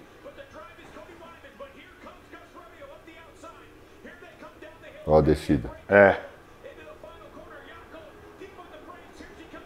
Aí são as Kawasaki 400, olha aí, ó. É que esse tipo de queda não tem muito o que fazer, né? É, não tem. Não tem muito o que ser feito. Ah, acho que ainda saiu. Saiu barato. Saiu barato, exatamente. Não, mas é essa aqui, não era da 400, era da 1000. Deixa eu ver se é esse aqui. Que é outra queda que ah, não, essa aqui é do, dos caminhões. Fórmula Truck. Fórmula Tu acha que o Brasil comportaria um tipo de corrida desse tipo? As pistas sim, só que o público eu acho que não. Porque a Harley lá é muito forte. É muito forte. Harley é, Índia, né? Mais de uma... 80% do mercado. Exatamente. Aqui, aqui é o contrário. O, o, o os, os, em geral, as pessoas que eu converso, converso que usam esse ah. usam custom, eles nem curtem, né? Eles não curtem muito não, o não. lado performance. Né? Não. Lá é, eles têm várias corridas diferentes, assim, né? Tipo essa das, das baggers aí e tal. E o Danilo Petrucci está correndo lá de Panigale, né? É. O campeonato americano é um, é uma, um caso à parte, porque ele já foi muito forte e às vezes uhum. ele passa por momentos de baixa. Uhum. É, eu, particularmente, às vezes que eu corri 2005 e 2006, se eu não me engano, não, é um, não era um campeonato é, que te proporcionava com é, igualdade, então assim tinha uma distância muito grande entre as motos de fábrica e qualquer outra coisa que você pudesse uhum. ter acesso. Então é meio que assim, eu venho aqui para figurar, porque Sim. não tem. É, lá a Yamaha e a Suzuki sempre investiram muito, né? É. E aí as outras. Teve a época que Honda também tinha uma relevância, mas nunca teve muita. Uhum. Mas ainda assim as de fábrica era uma, um mundo à parte. É. E esse negócio dos autódromos não terem box é, é, é, é muito estranho. É diferente. Porque a gente tem uma escola europeia, né, aqui, uhum. que é a escola do mundo inteiro, né? Sim. Que corre em circuitos tradicionalmente com esse esquema de pit lane, muro e tal. Uhum. E lá é muito estranho. É. Bruno, vamos falar um pouquinho do Superbike Brasil, desse final de semana, e depois a gente fala um pouco da, dos planos aí do Superbike Brasil. A gente teve o briefing, né, que, que que teve é, algumas informações bem relevantes, bem importantes para as equipes, né, fazendo com que as equipes comecem a pensar de uma maneira diferente. Depois tivemos um, um segundo briefing aí com os chefes de equipe, né, que foi, ao meu ver, foi bem interessante, já que ficamos, cara, umas duas horas e meia naquele briefing. É, acho que o Herrera estava escrevendo hoje no grupo que foi uma reunião de três horas. Eu nem controlei. É, não, mas eu fluiu não... bem. É. E o legal dessa, dessa, dessa situação é que os chefes de equipe lá não tem muita papa na língua um com o outro. Então muita coisa foi decidida ali, né? Sim. Sem, digamos assim, a, a, a interferência da organização do Superbike. Porque era o tipo assim, porra, tu roubou o meu piloto, não sei o quê, tipo, né? Porque, porra, tu tá cobrando muito mais barato do que deve. E aí essas coisas que às vezes ficam rolando nos bastidores, mas ninguém nunca fala e não sabe os motivos, cria esse tipo de, de situação, mas é bom que se resolva também dessa maneira, né, Bruno? Essas reuniões têm sido super produtivas, né? Eu é, não participei das últimas, uhum. mas vou, vou, conduzir essa e, e, e, vou conduzir as próximas e eu senti que assim já preparei como você viu né sim, uma sim, pauta sim. e uma agenda para a gente trabalhar que vai ser super produtivo Legal. Bruno, eu acho que a gente vai falar os resultados aqui das corridas, para falar o nome dos pilotos, que tem uma, um monte de piloto aqui assistindo, né, cara? Tô vendo aqui que tem o André Veríssimo, tá aqui, o Mágico, é, cara, tem uma galera aqui que tá assistindo, o Pablito tá assistindo lá de Floripa, é, ó, o, o, Veríssimo, inclusive, mandou o superchat, né? Então, vamos, oh. vamos, vamos ver aqui o que, que o Veríssimo quer, nem li, ó. Diz o seguinte, patrocínio para o Bruno comprar pneu e voltar para o grid com a gente. E aí, Bruno, como é que tá essa situação aí? Volta, não volta? Hum, nossa, é. vontade eu tenho. É. Eu tenho, esse é o eu tenho vontade, eu tenho, eu sigo, né, o contrato, é, o vínculo com a BMW, com a, com, com a equipe, né, embora ela não esteja lá. Uhum. É, mas o que chegou num ponto que assim nunca foi fácil conciliar, fácil e nunca deixou de ser conflitante. Sim. Então, é, nesse momento, a prioridade é investir na, na organização, uhum. mas vontade eu tenho muito, então eu não vou dizer não vou correr. Uma coisa é certa, a minha aquela era de, de ser competitivo, de aspirar muito à vitória, isso passou. Eu te entendo. isso passou. É, é, eu acho que foi de 2013 para frente, eu fui gradativamente perdendo performance. Uhum. Então, mas isso nada impede de eu seguir correndo, quem sabe muito em breve, mas com uma outra aspiração de me divertir. Claro. Não tenho mais nada que não tenho nada para provar para ninguém e, e, é um grande prazer. Legal. Então. Aí, Veríssimo, então... o desafio está lançado, ó. É. Vamos lá. Tem mais um superchat agora, aqui. Agora, é. se eu voltar essa galera tem a obrigação de me espancar. Ah. Ele falar isso, e o Veríssimo já foi um, um rival uhum. casca grossa. Não, o, então. Veríssimo, o Veríssimo é dedicado, cara. O Veríssimo é. é um cara que tem que respeitar, tem que respeitar. Então, se eu voltar e ainda andar na frente dele, tá lascado. Não, daí é ruim, daí é, é. ruim. O, o, outro superchat aqui é do nosso amigo, o é, Juliano Capretti, né? O fotógrafo oficial lá da 2MT também. Juliano Capretti está dizendo o seguinte... Boa noite a todos. Mais um fim de semana incrível. Bom demais estar com vocês. Mutex, os 20 reais são para ajudar a pagar os sanduíches e amendoins dos box da PCM. Um grande abraço a todos. E acelera. O Juliano, o Juliano Capretti ele chegou duas vezes para mim e falou assim: é o box que eu mais gosto aqui, porque ele vai lá e taca a mão no sanduíche, deixou nós sem sanduíche lá. É, ó, já tá. Agora a galera desandou e dá superchat aqui, Bruno. Superchat do Pablito somente para mandar um abraço para vocês. Valeu, Pablito. Brigadão. Um abraço. Eu vi, eu vi o Pablo passando de um lado para o outro várias vezes e não consegui. Você quer dizer, o final de semana inteiro eu não consegui falar com ele. É, não, ele. Eu vi ele várias vezes, falou: eu quero ir lá dar um abraço, então é. um abraço virtual. virtual. Aqui. Tá valendo. Fica pro, fica pro, pro final de semana que vem da, da, da etapa. Ó, mais um superchat, esse veio lá dos Estados Unidos, o, o Bruno, do Lee Kaufman, mandou 10 dólares para nós dizendo: opa, acabei de chegar de Atlanta e olha, foi muito top o nosso Danilo Lewis, como sempre, ele se supera demais.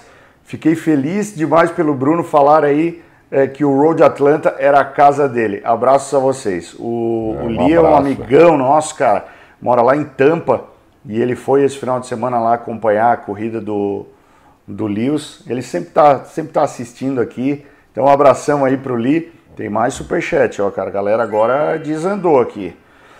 O Marcelo Rodrigues está falando o seguinte: convida a mulherada para, grid, para Girls Cup, categoria feminina do Superbike Rio. Ah, acontece lá no, no circuito de Potenza, né? É, o, o, o campeonato, esse é um negócio que chega a ser engraçado. Hum. O campeonato carioca é um dos nossos campeonatos. Sim. Mas ele não é no Rio, porque Sim. o Rio está sem pista. Sim. Então a gente faz no Potenza, uhum. que é muito perto da, da fronteira, ali, da divisa. Sim, uhum. E dentro do Superbike Rio, que é o campeonato carioca, o Marcelo é, idealizou e está colocando de pé uma categoria, a primeira categoria só de mulheres Sim. que existe, vai existir no país. Uhum. E a gente está, enfim, eu o que eu puder fazer para que essa categoria vá para frente, uhum. é, enfim, eu acho sensacional. E tem ao longo dos anos, muitas mulheres já competiram e sempre tem mulher correndo. Mas eu acho que ter uma categoria onde elas competem entre elas é, é super válido. É legal, né? Porque o exemplo, por exemplo, da Sabrina, aquilo lá foi meio, meio fora da curva, meio é, bizarro. É, difícil. Uma menina difícil, pequena, cara, que, daquele, daquele jeito. jeito é, é louco. É, é, incomum, né? É, é, eu, eu diria até, Bruno, que a Sabrina chegou a aposentar muito piloto aí que, para não passar vergonha, parou de correr. É verdade. Então, uma categoria feminina, eu acho que é o caminho, é o justo. É, embora tenha ali um motor, mas é, o esporte em geral ele é sempre dividido por sexo, né? Uhum. É, hoje até tomo cuidado para falar isso, porque hoje tem uma polêmica tão grande em relação a todas essas questões, mas é muito difícil você pôr homem e mulher junto para dividir uma quadra de tênis, ou uma piscina, é. ou um tatame. É. é a ideia do esporte é igualdade, então melhor Ex que seja uma categoria só delas. Exatamente, eu concordo contigo. O Mágico também mandou o superchat, mas não mandou é, mensagem nenhuma. Então, o Mágico, você está com uma mensagem em a ver com a gente aqui. É... Pessoal lá de Cascavel também, ó, Velocidade Cascavel mandou o superchat também, tá com uma, com uma mensagem em a ver aí. Mas é. sobre Cascavel dá ah. para a gente comentar mesmo sem pergunta. Vamos lá, vamos lá, fale aí, quero é, saber. Brasília está no calendário do Superbike e a obra foi interrompida mais uma vez. Pois e é. existe é. grande chance de, de, não, não existir tempo para que isso se, é, é, se, seja resolvido e a gente possa ter a etapa confirmada lá. Uhum. Então, a, tudo indica e tem uma grande chance de que a prova vá para o Paraná. Tá, bom, bom. Legal. E aí, porque a gente quer priorizar circuitos próximos é, da, maior, da onde estão os pilotos, que é a região sudeste. Uhum. E aí Londrina e Cascavel são os potenciais destinos. E um outro local que acho que a única pessoa que sabe dessa possibilidade é a Mari. Hum. Nem, eu não falei nem para você, nem para ninguém no autódromo. Não. E a gente correr no aeroporto de Galeão, igual a Stock fez.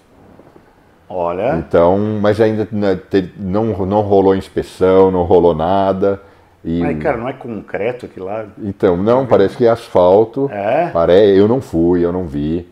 É, eu só sei que eu conversei. Olha, o Julianelli. de marketing é, é algo a... Se pensar. Ah. O Julianelli, que é o CEO da Stock, é um grande amigo. Aham. Então a gente teve uma conversa rápida. E ele falou, não, corremos, para nós foi sensacional. Não, não questionei aspectos técnicos, mas ele falou, olha, tô te conectando com a turma e vê se para moto em placa também, bora. Olha a aí. Rio, a Rio Tour tem interesse. É, porra, é. isso aí é, é, Cara, é único, é um negócio. Porra, eu, eu, gostaria muito que a inspeção fosse. Assim. fosse é, Favorável. Favorável, exatamente. Então, se favorável. não rolar Brasília, temos bom, possíveis bons destinos. A, até porque, Bruno, quando eu comecei a correr de moto, o ano que eu comecei a correr de moto, tinha uma etapa marcada para Jacarepaguá. E o que, que aconteceu? Foi o ano em que Jacarepaguá foi Acabou. fechado é, para construção. E, né? e, assim, e era sensacional, né? É. Nossa, sensa... melhor circuito do país disparado. É, eu só acompanhava as corridas pela TV. Quando eu fui para correr, fecharam o, o, o autódromo. É, olha só, o, o, o Velocidade Cascavel falou o seguinte: estamos com saudades do Superbike em Cascavel, hein? Legal, Cascavel é uma cidade legal, cidade que tem aeroporto. É, e eu tenho certeza que a gente vai ser muito bem acolhido, né? Certeza, ah, certeza.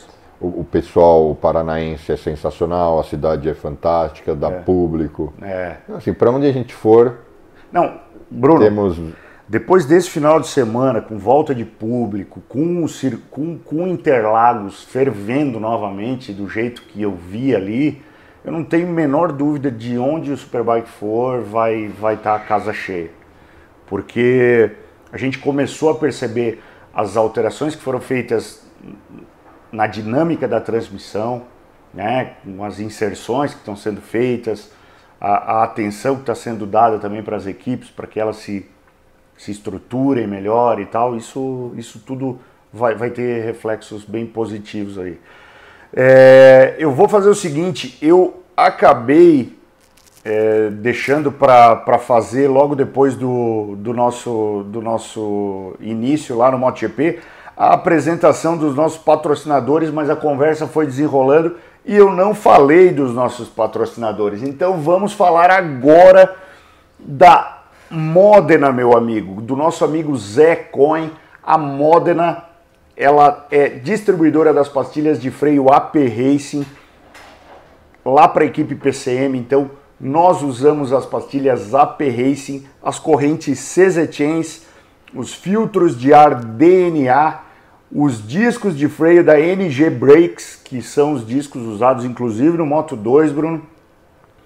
E a Modena tem todos esses produtos para você é, colocar na sua moto, seja para andar em alta performance, seja para andar na rua.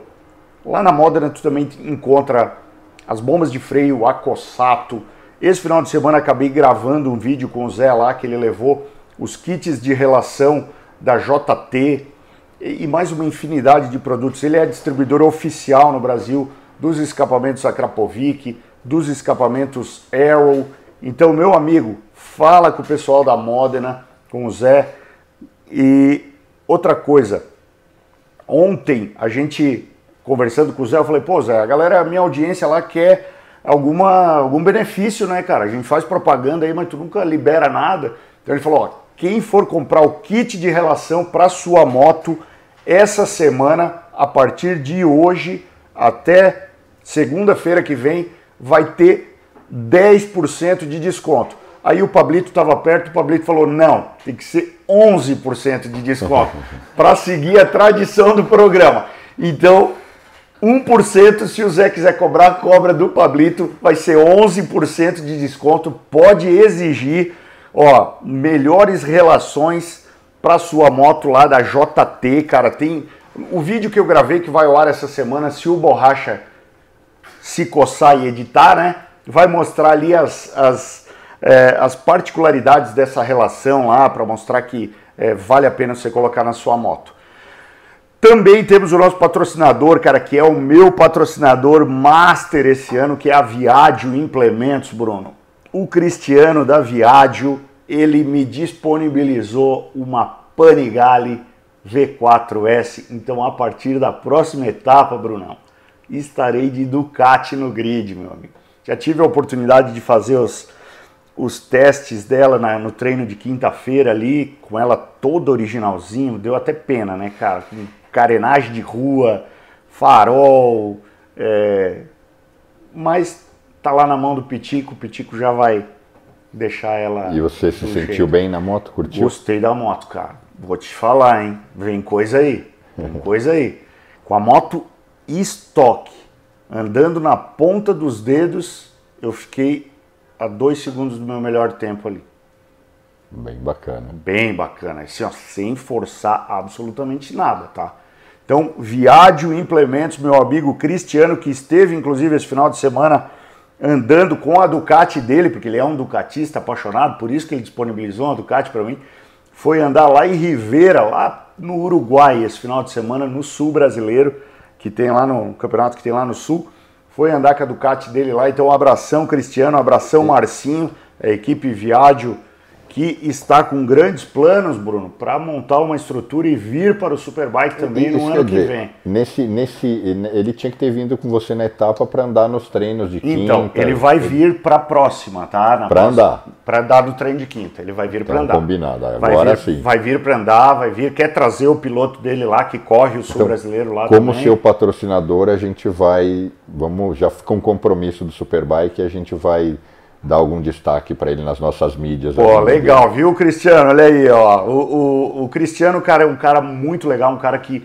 visualiza né, essa, essa, essa questão de utilizar o marketing do esporte para agregar na, na, empresa. Então, assim, como ele trabalha com implementos, que é carreta, né? Vende carreta, vende ele, ele já estava me falando o que ele pretende fazer para 2023 junto com a equipe PCM dentro do Superbike, que é montar o Hospitality Center, trazer os clientes dele para conhecer, para corrida. Então, pô, ele está fechando com uma transportadora lá que vai comprar 10 implementos dele. Pô, nada mais justo que ele trazer o cara, fazer o cara. E ele mesmo falou, ele disse assim, Bruno, é, ele falou, Mamute, eu tenho vários clientes que o cara anda de moto na rua, o cara tem uma big trail, o cara viaja para longe. Às vezes tem o cara que tem o filho que, que pratica é, automobilismo e tal, e ele quer se. E, e, e às vezes nunca foi em Interlagos. Né? E às vezes a melhor oportunidade para ele como patrocinador é para aquele cliente que ainda não fechou Exatamente. e que falta aquele chopp junto. Exatamente, aquela ali, é. ah, vamos lá bater vamos nas costas do piloto, vamos lá tirar é. uma foto com as grid girls, aquela coisa Le toda. Levar no grid. Levar no grid. Então o Cristiano da Viaggio Implementos, olha aí, ó, já conseguimos um, um destaque aí na, na, na próxima etapa ele vai estar conosco lá no box, vai ter duas Panigale V4S lá para ele fazer o treino. Hum, gostei, gostei. Essa aí foi muito boa, Bruno. Bruno, vamos ver os resultados então do do Superbike. Do Superbike para a gente é, debater sobre isso aí. Enquanto você abre uma, uma coisa bem rápida. Vai lá. Você já ouviu falar da minha relação com o Coin, onde começou? Não, o Coin nunca me contou, na verdade. Quer dizer, contou, contou. Ele tinha uma loja de motos. O, o Coin era dono de uma concessionária Suzuki, Suzuki. em Moema. É. O Coin foi piloto por muitos anos. Sim, Muita gente sim, não sabe sim, disso. Foi um bom piloto. Bom piloto. Correu Boldor, tudo, Sim. Né? Eu tinha 14 anos, abri uma dessas revistas, eu acho que era a Revista da Moto, que uhum. não existe mais, e tinha uma matéria. Ele mostrando o lançamento da Suzuki, tudo, e aí estava escrito lá, José Cohen, ex-piloto, dono da concessionária. Eu morava em Moema uhum. e era maluco por moto. Sim. Encurtando a história, convenci meu avô a comprar uma 750 SRAD de, com 14 anos. Nossa! o teu avô, ó, juízo... Maluco, maluco. O Coin pode te contar essa história. É. Não, eu fui lá, eu, meu avô falou, escolhe, eu falei, essa aqui e tal. Azul era, pelo menos, não? É, eu tive azul e tive aquela amarela. Ah, aquela abelha. É, eu não lembro chamavam, qual, né? A primeira foi azul, depois. Uhum. Eu, eu sei, o Coin conta até hoje. Ele falou: Eu vou vender porque eu quero ganhar uma grana, mas esse moleque vai morrer. vai sair daqui vai morrer. E hoje, falando para quem está assistindo, eu falo: Mas como assim? 14 anos, não tinha habilitação. É que era outra época. Mas tu já tinha andado de moto alguma vez? Eu andava de CG. Eu andava na CG do, do vigia de uma indústria que meu avô tinha que me ensinou a andar de moto. que eu ficava fazendo Honda. Eu pulei da CG para 750. Ó, oh, certinho. Tudo certinho. Façam isso. Que legal. E aí cara. eu foi a primeira moto, moto, e eu saía com a moto na rua e, e daí que começaram as histórias minha. A, eu já tinha, eu comecei roubando a mobília da minha irmã novo, uhum. mas, mas moto grande foi a primeira vez que eu sentei e falei, nossa. E eu fui sair da loja, eu acho que o pessoal estava tão cabreiro que eles levaram a moto lá fora Sim. e falaram, pode ir embora. E eu ah, sentei, e aí eu engatei a primeira com um pedal, e aí a moto morreu. Morreu, obviamente. E aí. Com o pezinho, né? Nem com isso pezinho. eu sabia. Uhum. O Coin disse que na, época, na hora ele falou: Meu, vai morrer, é certo. o cara Pô, não tem o cara nas ruas de São Paulo com a 750, é. Mas deu tudo certo, estamos minha, aqui, né? E a minha diversão era. E o meu avô me falou: olha, se você for parado pela polícia, acabou essa história de moto. Eu acordava domingo, seis da manhã, pegava a moto, ia até Campinas e voltava bem cedinho, porque não tinha trânsito, 14 ninguém parava. anos? Com 14 anos. Macacão, nem pensar. Já tinha, fui, Já tinha? Fiz uma viagem com a família tá. é, é, para Paris. Uhum. E, e, tem uma rua lá como se fosse a General Osório. Sim. Chama Grand Armée uhum. que sai ali do Arco do Triunfo. E aí eu comprei um macacão lá e eu ia já todo equipado. Ah, pô, Foi menos sensacional. Mal, menos mal. Eu não tenho uma foto, que senão eu, se eu arrumar uma foto um dia eu volto aqui. Legal, boa, boa, boa. Essa, essa é, é uma história boa, Bruno. Gostei, cara. Gostei. Vamos lá, vamos ver o resultado então dessas é, corridas que tivemos aí no final de semana. Começando pela Junior Cup. Deixa eu botar aqui para o lado. Junior Cup tivemos aí a primeira vitória do Enzinho Ximenes. Ele começou ano passado na Junior Cup. Eu acho que ele é o menor piloto da categoria, em termos de tamanho mesmo. E o Enzinho foi lá e meteu ficha, ficou em primeiro na categoria. Segundo o Léo Marques, o Léo também tá se dedicando bastante, cara, a família tá apoiando ele, tá é, é, se estruturando aí para fazer uma carreira, o que eu acho muito legal, se preparando psicologicamente para isso. Terceiro, Miguel Garcia. Quarto, Marcos Vinícius. Quinto, Vitor Hugo. Sexto, Gustavo Martinez. Sétimo, Heitor Ourinho. É, oitavo, Cauã Rocha. Nono, Miguel Simon. Décimo, Eric Adib. Décimo primeiro, Alice Matos. Aqui nós vamos ler todos, né? Porque é Junior Cup. Décimo segundo, Felipe Simões. Décimo terceiro, Lucas Mendes. Não completou a prova o Murilo Gomes, que na verdade teve uma queda nos treinos de sexta, acabou tendo um, um machucado aí e optaram por ele não correr no final de semana, se poupar. Então, um grande abraço para o Murilo.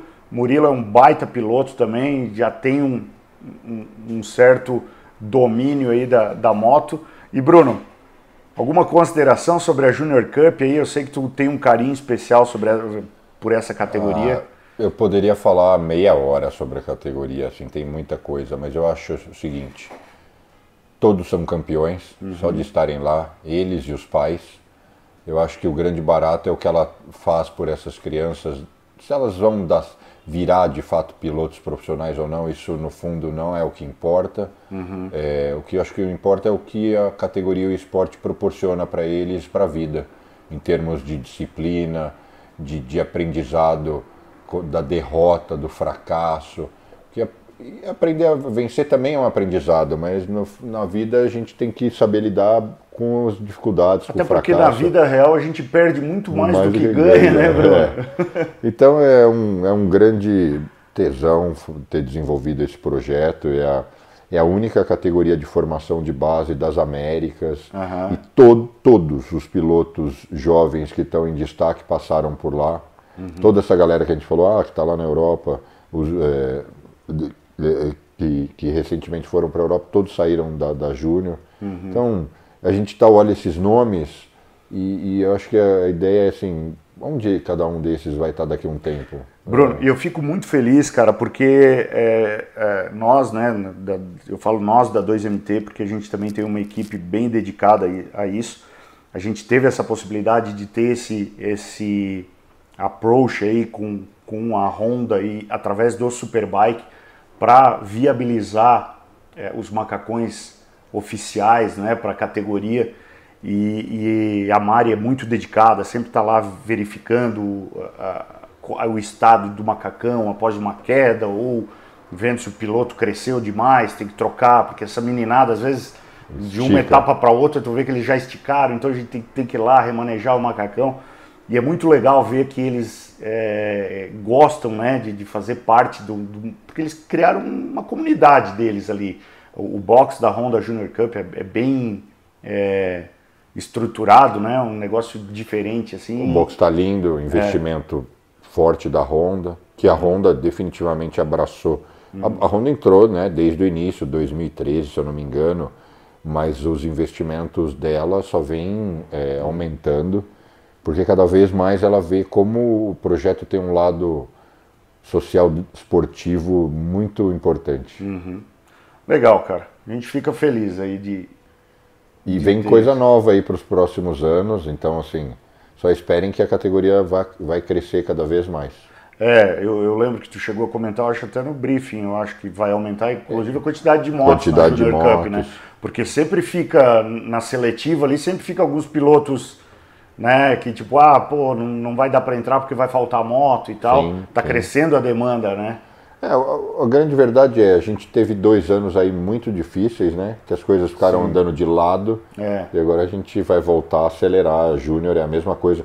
O box novo e as implementações aconteceram durante a pandemia, mas isso é só parte dessa reestruturação geral. Legal.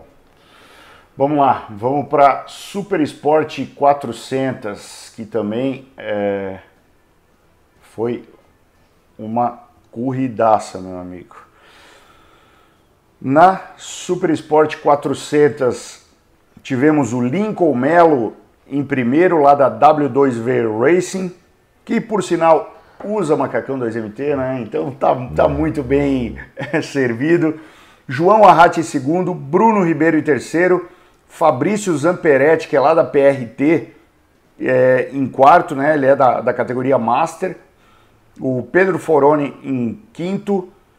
Aí o João Facinelli, que andou de R3, ficou em sexto. Osmar Gonçalves, sétimo. Guto Figueiredo, o Gutão, em oitavo. Wesley Campelo em nono. Braille Ligeirinho em décimo. E o Matias Amafil, argentino, acho que é argentino, em 11. Essa é uma categoria em que teremos novidades, Bruno? Teremos. Uhum. É... Não sei se tu pode adiantar muita coisa, se ainda vamos. Vamos cozinhar o galo. Vamos cozinhar o galo ou, ou vamos deixar a galera no suspense aí? É, assim, o que o pessoal pode se preparar é que a, a categoria. A cate, porque hoje a categoria Super Esporte corre motos de diferentes marcas. E dentro dela, durante a pandemia, a gente lançou de forma humilde a Ninja 400, uhum. com premiação em dinheiro e uma série de coisas. Mas a gente guardou todos os recursos e as condições para acelerar fortemente agora com, com o término da, da, da, da, pandemia. Então vem, vem um pacote e uma, uhum. e uma categoria assim brutal. Legal. Esse, eu, eu adoro assistir uh, o UFC e tem um dos narradores lá que ele fala brutal. Então, então é mais ou menos assim. Podemos esperar nível UFC, então, é. o, o espetáculo. Bom, muito bom. Vamos ver aí a próxima categoria, então. É, CBR 650, cara. Essa aqui também foi pegada, hein, Bruno? 15 motos vendidas que chegam agora para a terceira etapa. Ah, é? Olha só. Então, é, é porque isso é mais uma mensagem assim para que ele, para todos os públicos, uhum. que às vezes e brincando igual na luta, que você acha que o cara tá lá, você já finalizou, fica é, ligeiro que fica às vezes não finalizou. Vai sobrar então, alguma coisinha. É, é porque a, a, categoria começou com 35 motos e ela passou por todos esses obstáculos de, de pandemia, questões técnicas, mas ela, ela tem tudo para voltar ao que era e, e muito além. Uhum. Então, 15 motos já vendidas. Tá. E a gente, para quem tem interesse, a gente ainda tem 10 motos disponíveis. Uhum.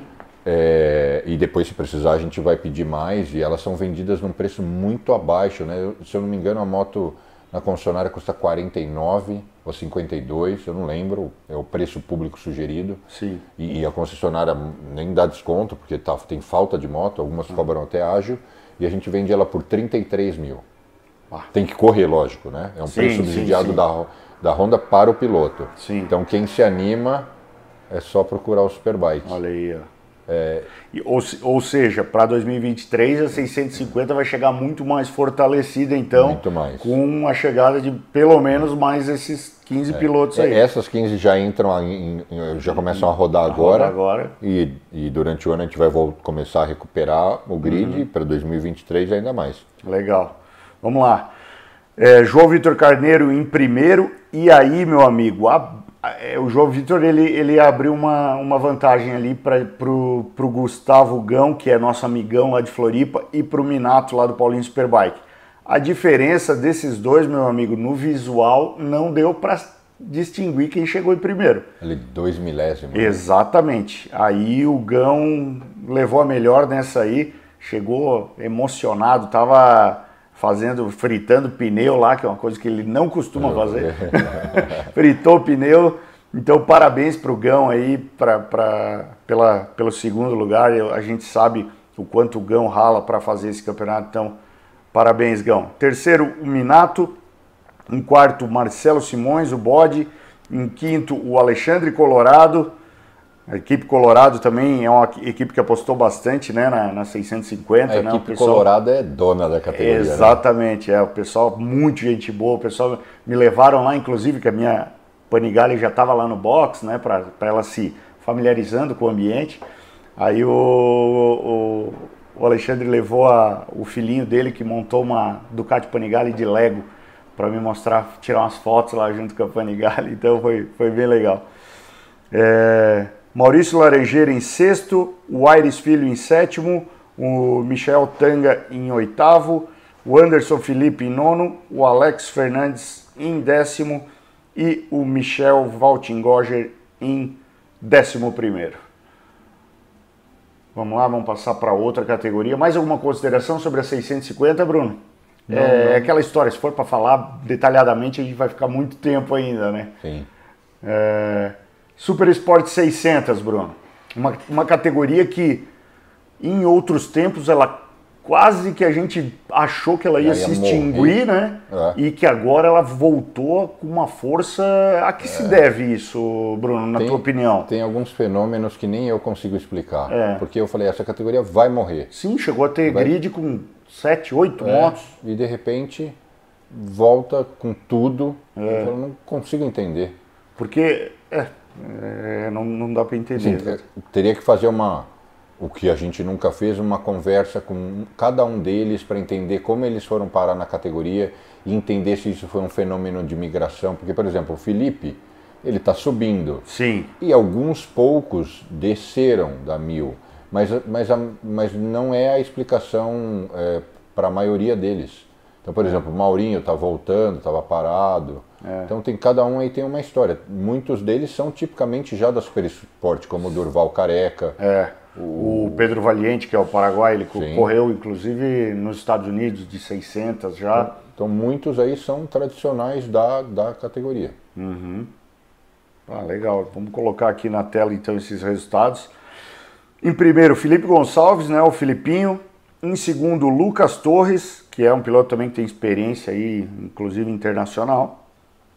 O Theo Mana, que é lá da, tá correndo lá na PRT anda muito esse menino, é um menino novo que eu te digo. Vai, vai longe. Vamos escutar muito falar dele, não só pelo talento dele é, como piloto dentro da pista, mas como conduta é, fora da pista, é, preparação psicológica, preparação técnica feita pelo Marcelo Mana, que é o pai dele, em termos de telemetria.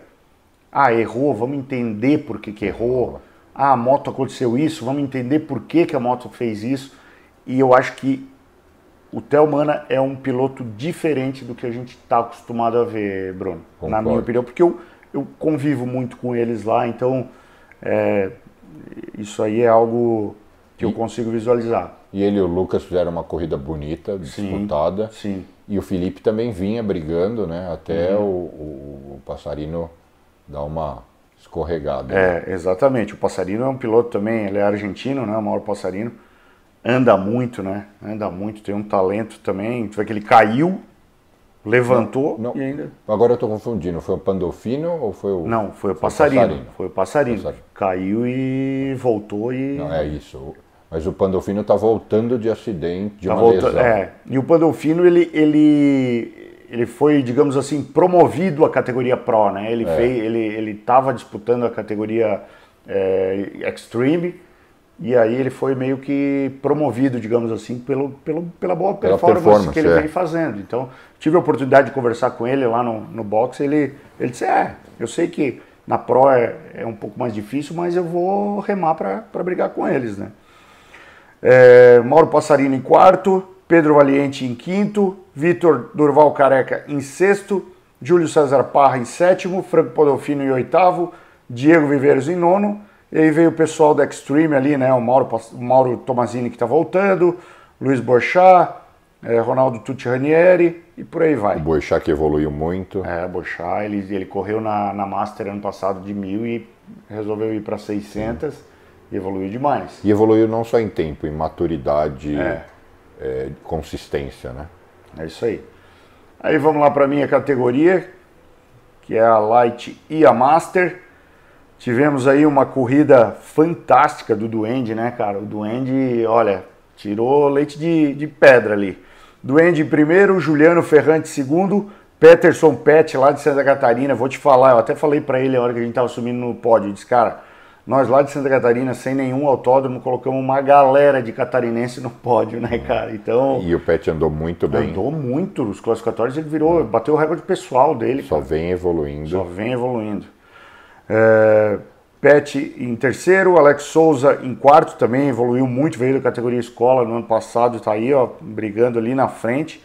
Felipe Comerlato em quinto, o Breno lá da PRT também andou muito, cara, de é a única R1 do grid, andou muito. Luiz Ferraz em sétimo, o Felipe Bittencourt, o Doc, que acelerou demais, velho. O Doc também tá vindo da categoria escola, andou muito, tá fazendo a segunda corrida dele de BMW.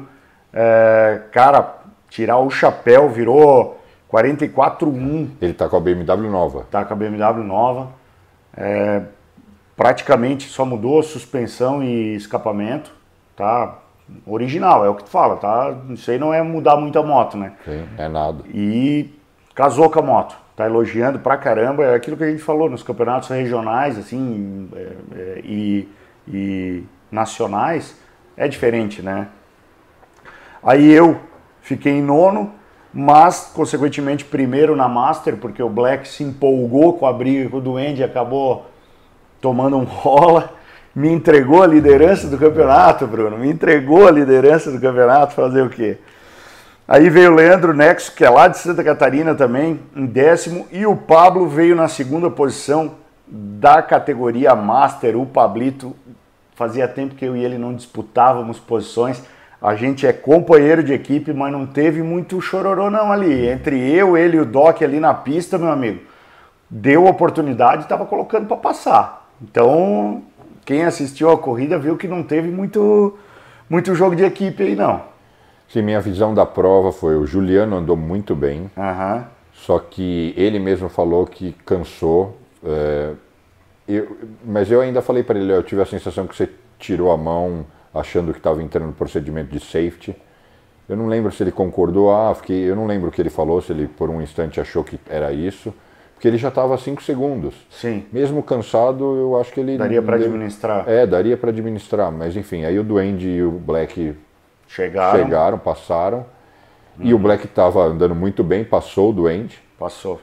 E aí acabou dando uma escorregada ali, que só ele para dizer o que aconteceu, né? Assim, no visual, no visual parece que, que ele entrou com um pouquinho mais de freio do que deveria na curva. É. E aí caiu no.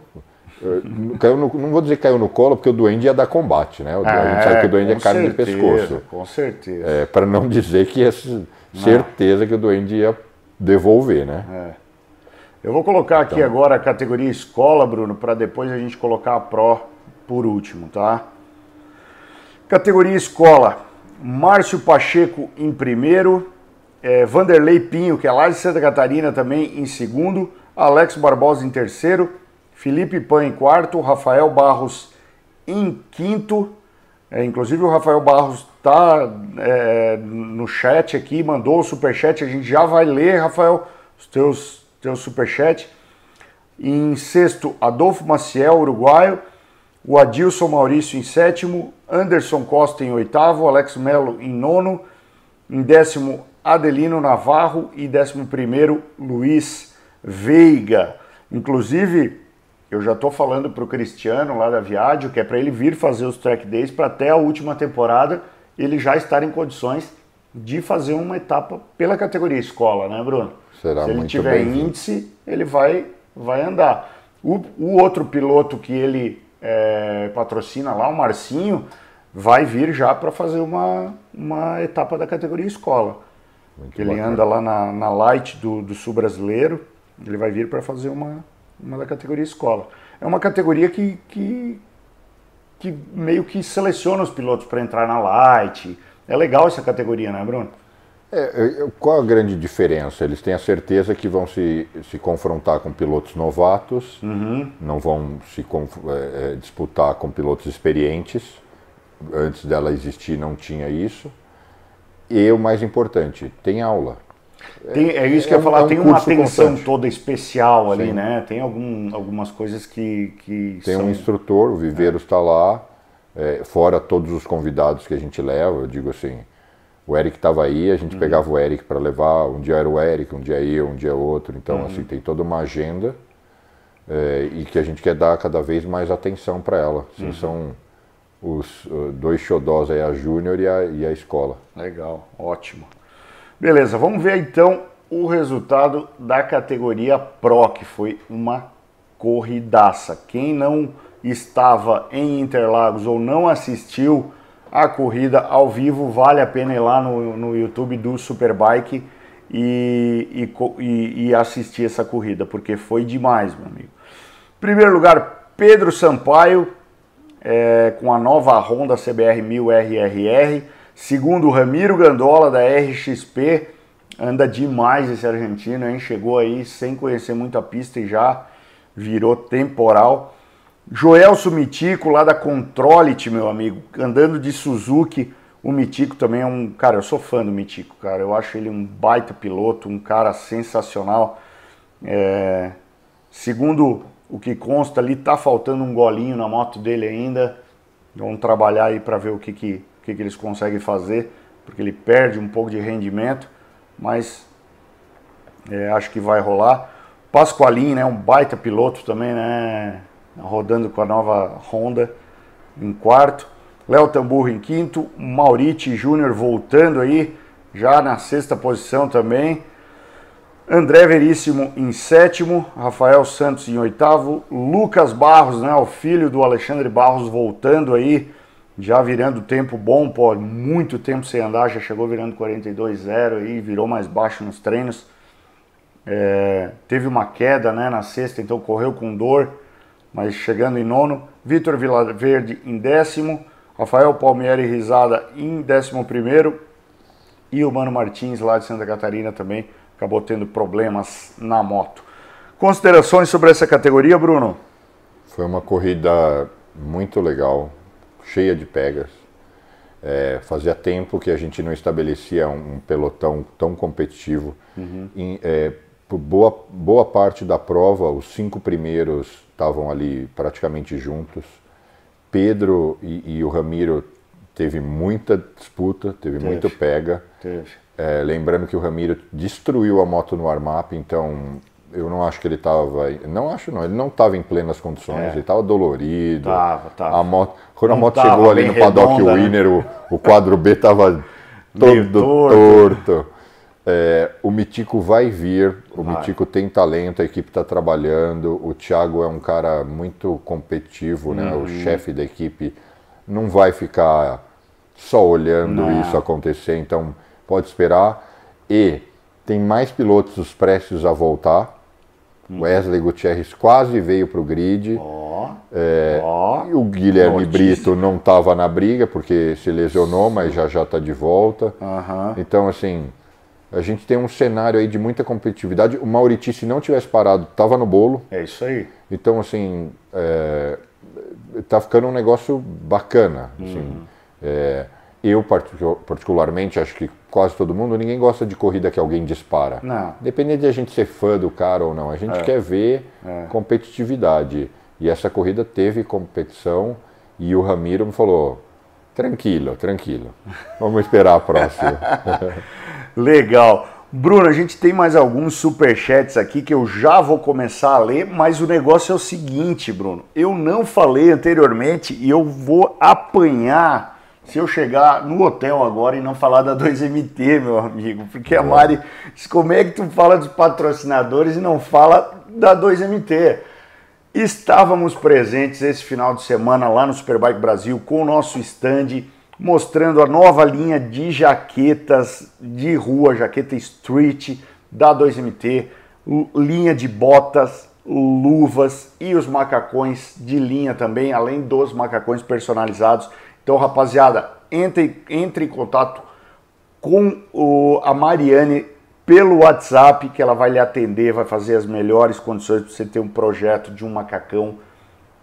Cara, irado, exclusivo, um macacão que só você vai ter. Então fala com a Mariane lá que é, você vai desenrolar o seu produto 2MT Motorsports.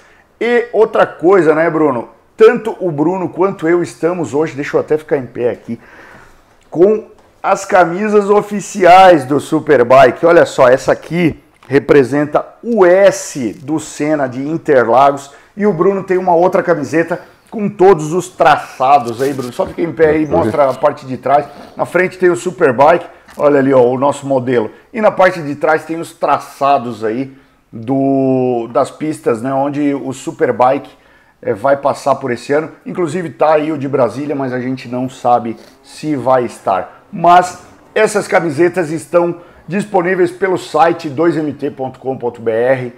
Adquira sua camiseta porque é, essa, essa, esse negócio de fazer a coleção do, das camisetas do campeonato também é muito legal. A gente vê isso no World Superbike, no MotoGP, né? Então agora a 2MT entrando com essa linha oficial junto com o Superbike Brasil, está trazendo mais um produto aí para quem é apaixonado por moto velocidade se vestir com qualidade também, né, Bruno? E não fazia sentido a gente ter lá 4 mil pessoas no paddock e não ter o merchandising oficial, né? Exatamente, exatamente. Então, é, é, demorou, gente, demorou. E, e, a gente viu ontem já que a procura foi muito legal. Já veio gente dar sugestão dizendo que. E, e a gente não fez próxima... esforço nenhum. Não, né? nenhuma, não, não nenhuma divulgação, nada. Não. Já veio gente dizer, não, eu gostei dessa camisa do Estos Senna, mas eu acho que para diferenciar, você já devia pegar uma foto aérea da largada, onde vai ter as motos descendo. Eu falei, pô, olha aí, ó, uma segunda ideia para uma segunda coleção, ou de uma ultrapassagem que marcou. Então, assim, o nosso designer lá da,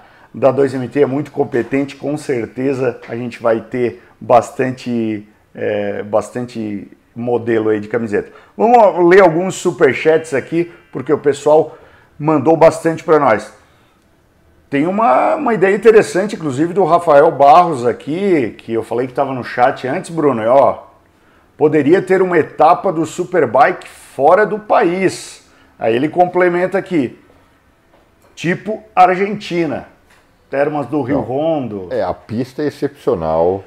Eles próprios já nos convidaram, então hum. nós seríamos muito bem recebidos. O problema é mover o circo, não da parte da organização, mas o, o quanto isso ia demandar de orçamento para as equipes. Hum. Num cenário hoje onde se deslocar é uma das contas mais altas. Então, é, é isso que teria que se ponderar. Mas se for o desejo das equipes, por que não? Né? Então, né? e se daqui a pouco a gente conversar com alguns patrocinadores, já vou, já tô botando meu patrocinador na furada aí, que ele é do mundo das carretas e tal, vá que ele encontre uma transportadora que queira patrocinar o Superbike, fazer uma logística de uma corrida inteira, levar as, as estruturas das equipes até a Argentina, já baratearia bastante. Já estaria resolvido. Olha aí, ó, não, não é uma, não é uma, vamos, vamos, vamos pensar nisso aí fazer uma transmissão direto de Termas do Rio Rondo aí. Agora, independente do, da, de uma etapa, já está previsto aí alguma o possível treino privado da categoria com é, é, é, convidados das escolas coligadas a nós e tudo mais. Então, Olha isso aí, aí já está na, na, na, na, mira. Espero colocar o Ducatão lá em Termas, então. Vamos lá, tem mais superchat aqui do nosso amigo Doc, o Felipe Bittencourt. Chegando em casa de cirurgia, mas deu tempo de prestigiar os chefes da porra toda. Estar do lado de cá assistindo vocês também é prazeroso demais. Pô, Felipe, cara, o Felipe faz bastante falta aqui. O Felipe sempre foi muito polêmico nos comentários dele e tal, né? Então agora o Felipe tá com outros projetos aí, tanto que na segunda-feira ele sempre tá, tá indo até mais tarde no trabalho dele, no, nos outros empreendimentos. Mas é sempre Sempre bom ouvir os comentários dele aqui. Teve a oportunidade de trocar ideia com ele ou foi na correria também? A gente. Só se esbarrou aquela hora lá dentro A gente do... cruzou umas duas, três é. vezes, é. mas a gente não conseguiu parar para conversar. Uhum. Legal, pessoal. Deixa eu ver se tem mais algum superchat. Opa, tem aqui, bom, um superchat aqui que vale a pena ressaltar, que é do nosso amigo Pedro Kamikaze. Inclusive, não falei dele antes iria falar. Boa noite, gostaria de saber a opinião do Bruno sobre o Campeonato Paulista agora ser separado e o piloto que quiser participar ter que pagar por etapa. Antes do Bruno responder, eu quero mandar aí as melhoras para o Pedro, né? Pedro teve um, um acidente é, relativamente forte no, no bico de pato, né? Ele explicou tudo lá no, no Instagram dele, então o pessoal segue lá o Pedro Kamikaze, vou deixar até o, o nome dele aí ele, eu acho que tem inclusive vídeo do acidente dele lá e ele explicando o que, que aconteceu e por que, que ele caiu. Bruno, responde a pergunta dele ou a pergunta dele é muito cabulosa para você não, não, ele perguntou por quê, o que eu acho. Ele perguntou exatamente qual a sua opinião sobre o Campeonato Paulista agora ser separado e o piloto que quiser participar ter que pagar por etapa. Eu acho que um promotor que tem juízo ah. sabe costurar as uniões necessárias Aham. nos momentos certos.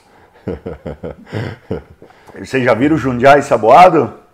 Mais liso que Jundiaí Saboado na resposta. Mas tá não, bom, tá assim, bom, é, a gente foi, foi, mas de uma forma prática, né? Porque eu não gosto de, de fugir de nenhuma pergunta. É, o, o, campeonato, os, os, títulos sempre foram publicados pela APM, pela Associação dos Pilotos. A gente fez a aliança com a CBM, uhum. que então passou a homologar o título nacional, e fez a, a, a aliança com a FPM, que passou a homologar o título regional. E a federação optou por essa política e, e basicamente nós, como promotores, a gente está é, tá ali para desenvolver o melhor espetáculo, mas a gente acaba procurando evitar entrar nesse, nessa questão, né? Uhum. Então, em outras palavras, a gente está ali para montar, fazer o circo, levar público, é, é, cuidar da organização. E, e, essa questão é bem é, é, é da, da, das entidades, né? Uhum. Meio que foge totalmente a, minha gestão. Tá, não, beleza. Ó, já vou pedir desculpa aqui para o Caio, tá? Que realmente eu havia pulado o seu superchat, mas já vamos ler aqui. Mamute, a ZX10R 2022 vai vingar? Vejo é, pessoas comprando e vendendo. Qual seria o problema? O que falta para o Mitico vencer o Pedro Sampaio? Moto? Bom, é, a minha opinião sobre a Kawasaki 2022 é que a moto já vingou, né? ela está vendendo, comercialmente falando, ela é uma moto que tem apelo justamente por conta da, de todo, tudo que a Kawasaki já fez a nível mundial. É, tive a oportunidade de andar com a Kawasaki em 2022 lá no Autódromo de Campo Grande, Bruno, agora há pouco tempo, que é um autódromo aí que acho que a gente poderia pensar em fazer uma vistoria lá, Bruno, para ter uma etapa também uma cidade maravilhosa que é Campo Grande. Mas a respeito da Kawasaki, é... cara, a moto, a moto não, é boa, cara. A moto não, não, não, mudou muito, digamos assim, do que ela era anteriormente. E o Bruno acho que até pode falar melhor que eu, que ele andou bem mais tempo que eu de, de Kawasaki, né, Bruno?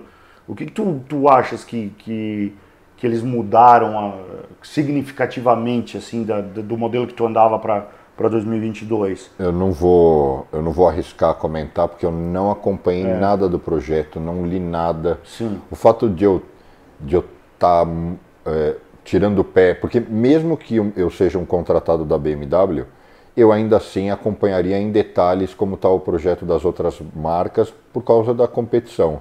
Claro. Mas o fato de eu ter tirado o pé como como atleta, como piloto, eu não acompanho, não, eu, não, eu não sei, então não vou arriscar falar que eu vou falar besteira. Uhum. Mas o que eu posso dizer é, não tem moto, não existe mais moto mil cilindradas ruim.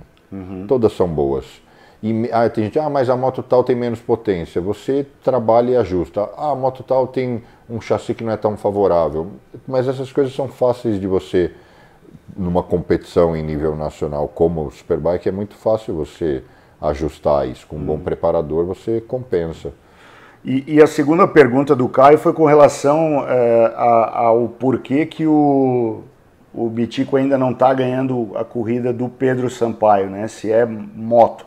Essa eu nem vou te botar na furada, eu mesmo vou responder por conta e risco meu. É, eu acredito que em termos de qualidade técnica de piloto, os dois são muito próximos, tá? Não tiraria é, um como melhor que o outro. Acho sim que o Mitico precisa de um upgradezinho na Suzuki para andar junto.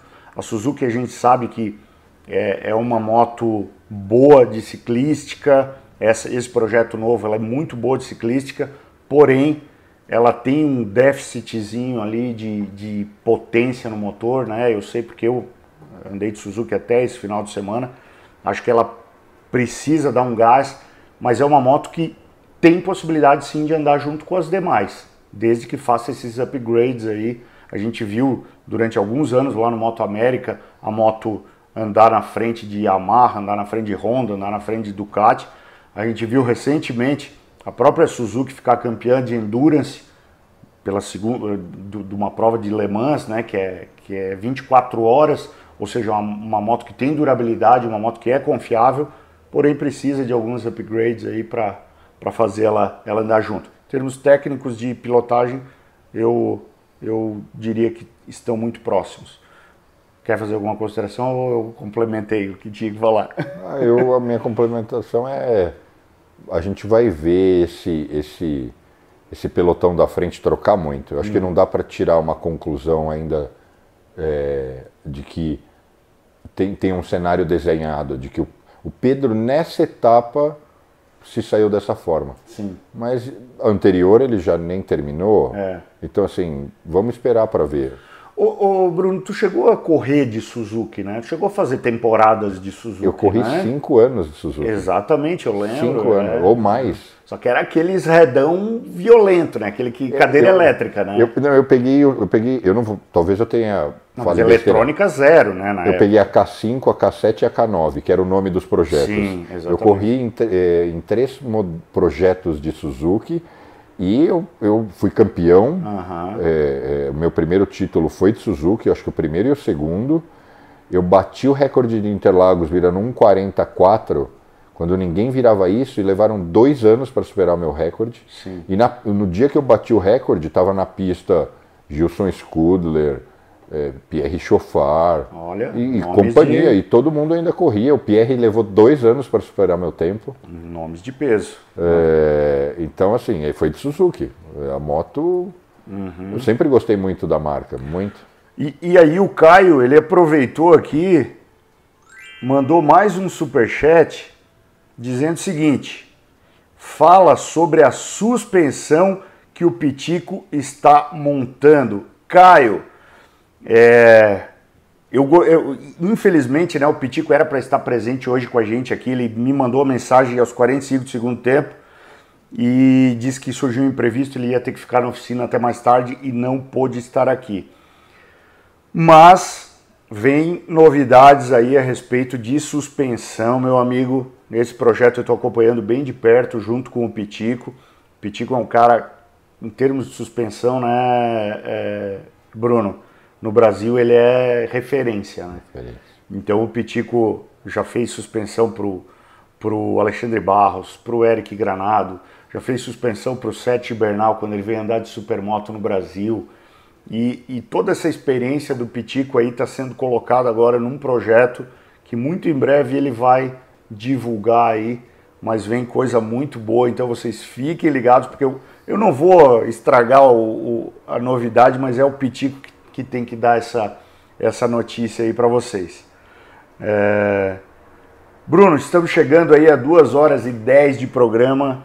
Acho que foi muito legal o programa de hoje. A gente elucidou bastante coisa, mas eu queria que você complementasse com mais algumas informações que você queira repassar ou quer contar mais alguma história aí a respeito do Superbike. O que está vindo por aí no Superbike? Eu acho que sempre a gente, nós tem tanto assunto, né? Esse é. mundo da moto e tem sempre muita coisa acontecendo. Eu acho que a mensagem é: a gente teve dois anos difíceis uh, em todos os aspectos, né? Não teve quem não teve, não enfrentou algum tipo de dificuldade, uh, seja no, no, no, plano pessoal ou profissional. O Superbike sem público sofreu, sofreu no sentido de que a atmosfera não era a mesma coisa é como um jogo de futebol sem, sem Parece torcida. treino, né? É, é estranho. Uhum. As etapas voltaram a começar a encher. A primeira teve público, a segunda já foi bem mais cheia que a primeira. É, a mensagem é: a casa vai voltar a bombar porque os, os esforços e o planejamento está muito, tá, tá muito intenso em relação a isso. E isso, consequentemente, já está estimulando a vinda é, de mais pilotos. Então, Esperem o campeonato bombar muito e, e, e, e tem categorias aí para serem lançadas de alta e baixa cilindrada. Então é, todo mundo convidado para voltar para a arena. É, e fora as melhorias, né? Já com os pilotos existentes, né? Eu, eu, Bruno, eu só quero. Eu, eu até botei a, a câmera na, no teu rosto porque eu vou te botar numa furada agora. Hum. Que. Não, vou passar outra aqui. Negócio seguinte. Não sei se tu percebeu que eh, há, uns programas atrás, que a gente fez inclusive aqui na Apex, o Diego Lugano, né, que é o jogador de futebol, jogou no São Paulo e tal, teve presente. O Diego Lugano começou a andar de moto, aquela coisa toda. E um tempo depois eu fui lá fazer um programa na casa do Cafu, né, que também é um outro apaixonado por moto, faz track day, tem tem moto, o macacão 2MT dele está chegando daqui uns dias. E nesse programa que a gente fez na casa do Cafu, o Cafu me lançou um desafio e eu vou terceirizar esse desafio agora aqui para o Bruno, vou colocar ele numa furada. Nós pretendemos fazer, Bruno, uma, um, um, uma largada só com jogadores de futebol.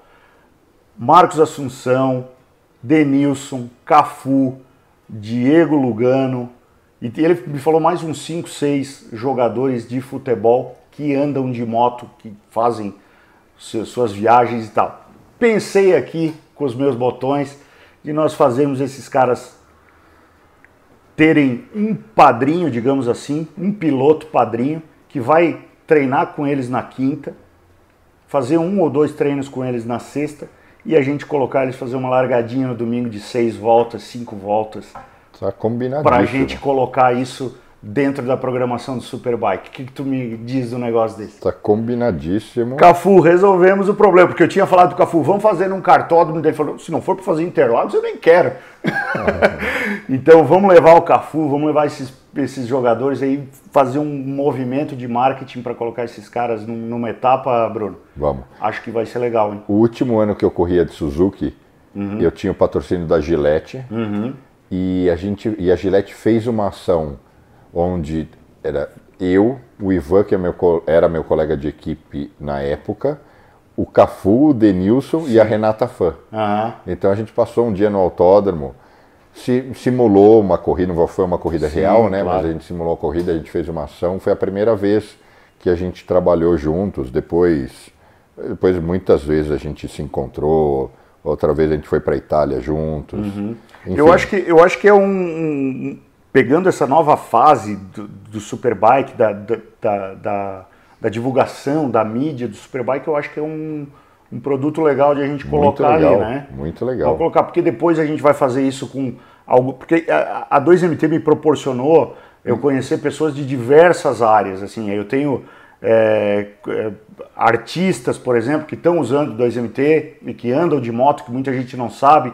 Daqui a pouco a gente faz um grid de jogador de futebol, daqui a pouco a gente faz um grid de é, artista, pode, é, isso um que eu de cantor, fazer banda. Um, jogadores versus artistas. Então, exatamente. O, o Felipe Tito. Exatamente, por aí turma. vai.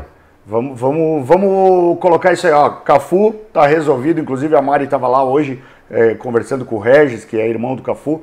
Então, ó, já está decidido, vamos alinhar isso aí. Cafu, a tua missão agora é achar os, os outros pilotos aí para. O, o, o Rômulo Arantes Neto anda lá com a gente no Carioca, né? Uhum. Então vou falar para mandarem uma mensagem para ele dizendo: ó, o Cafu tá te desafiando. Boa. Vamos esquerar todo então, mundo. Já, já começamos a gravar os vídeos de desafio aí, vai ser legal. Isso aí vai ser, vai ser boa. É, mais alguma consideração aí, Bruno? Agradecer pelo convite, agradecer a turma que assistiu, uhum. é, é, dizer que a, o Superbike está de portas abertas e que a emoção está de volta. Boa! Eu vou fazer o último pedido aos meus é, espectadores aqui, meu amigo, porque tá rolando um concurso de Grid Girls e tem que ser votado lá pelo Instagram do Superbike Brasil. Então, meus amigos, deixa eu até tirar da frente aqui para vocês irem lá no é, post do Superbike Brasil e votar no time 2, meu amigo, que é o time do. Esse aqui é o post, ó. Vocês vão entrar no Instagram do Superbike Brasil, vão vir aqui nessa foto e vão ver as fotos das Grid Girls, meu amigo, e vão vir aqui e votar no time 2. Beleza, meus amigos? Estamos conversados. É isso então, Bruno? Rapaziada, Obrigado pela, é, pela, pela participação de todos aqui. Acho que não tem mais nenhum superchat. É, resolvemos aqui. Ó, já estão falando aqui que o Rômulo está andando de 600, então não vai dar para ele andar de mil. A gente vê certinho o que, que a gente faz aqui, né? Te empresta uma moto a gente vê, a gente dá um jeito de colocar eles aí. Beleza, então, rapaziada, obrigado pela participação de todos, obrigado pela paciência de vocês estarem aqui. Segunda-feira que vem, O programa está de volta diretamente lá dos estúdios em Florianópolis, com a presença do Pablito e do Borracha, fazendo as borrachices dele. Um grande abraço, Felipe. Obrigado novamente por ceder os estúdios da Apex, que sempre nos quebram um galhão aqui em São Paulo. Um grande abraço e acelera! Deixa eu finalizar.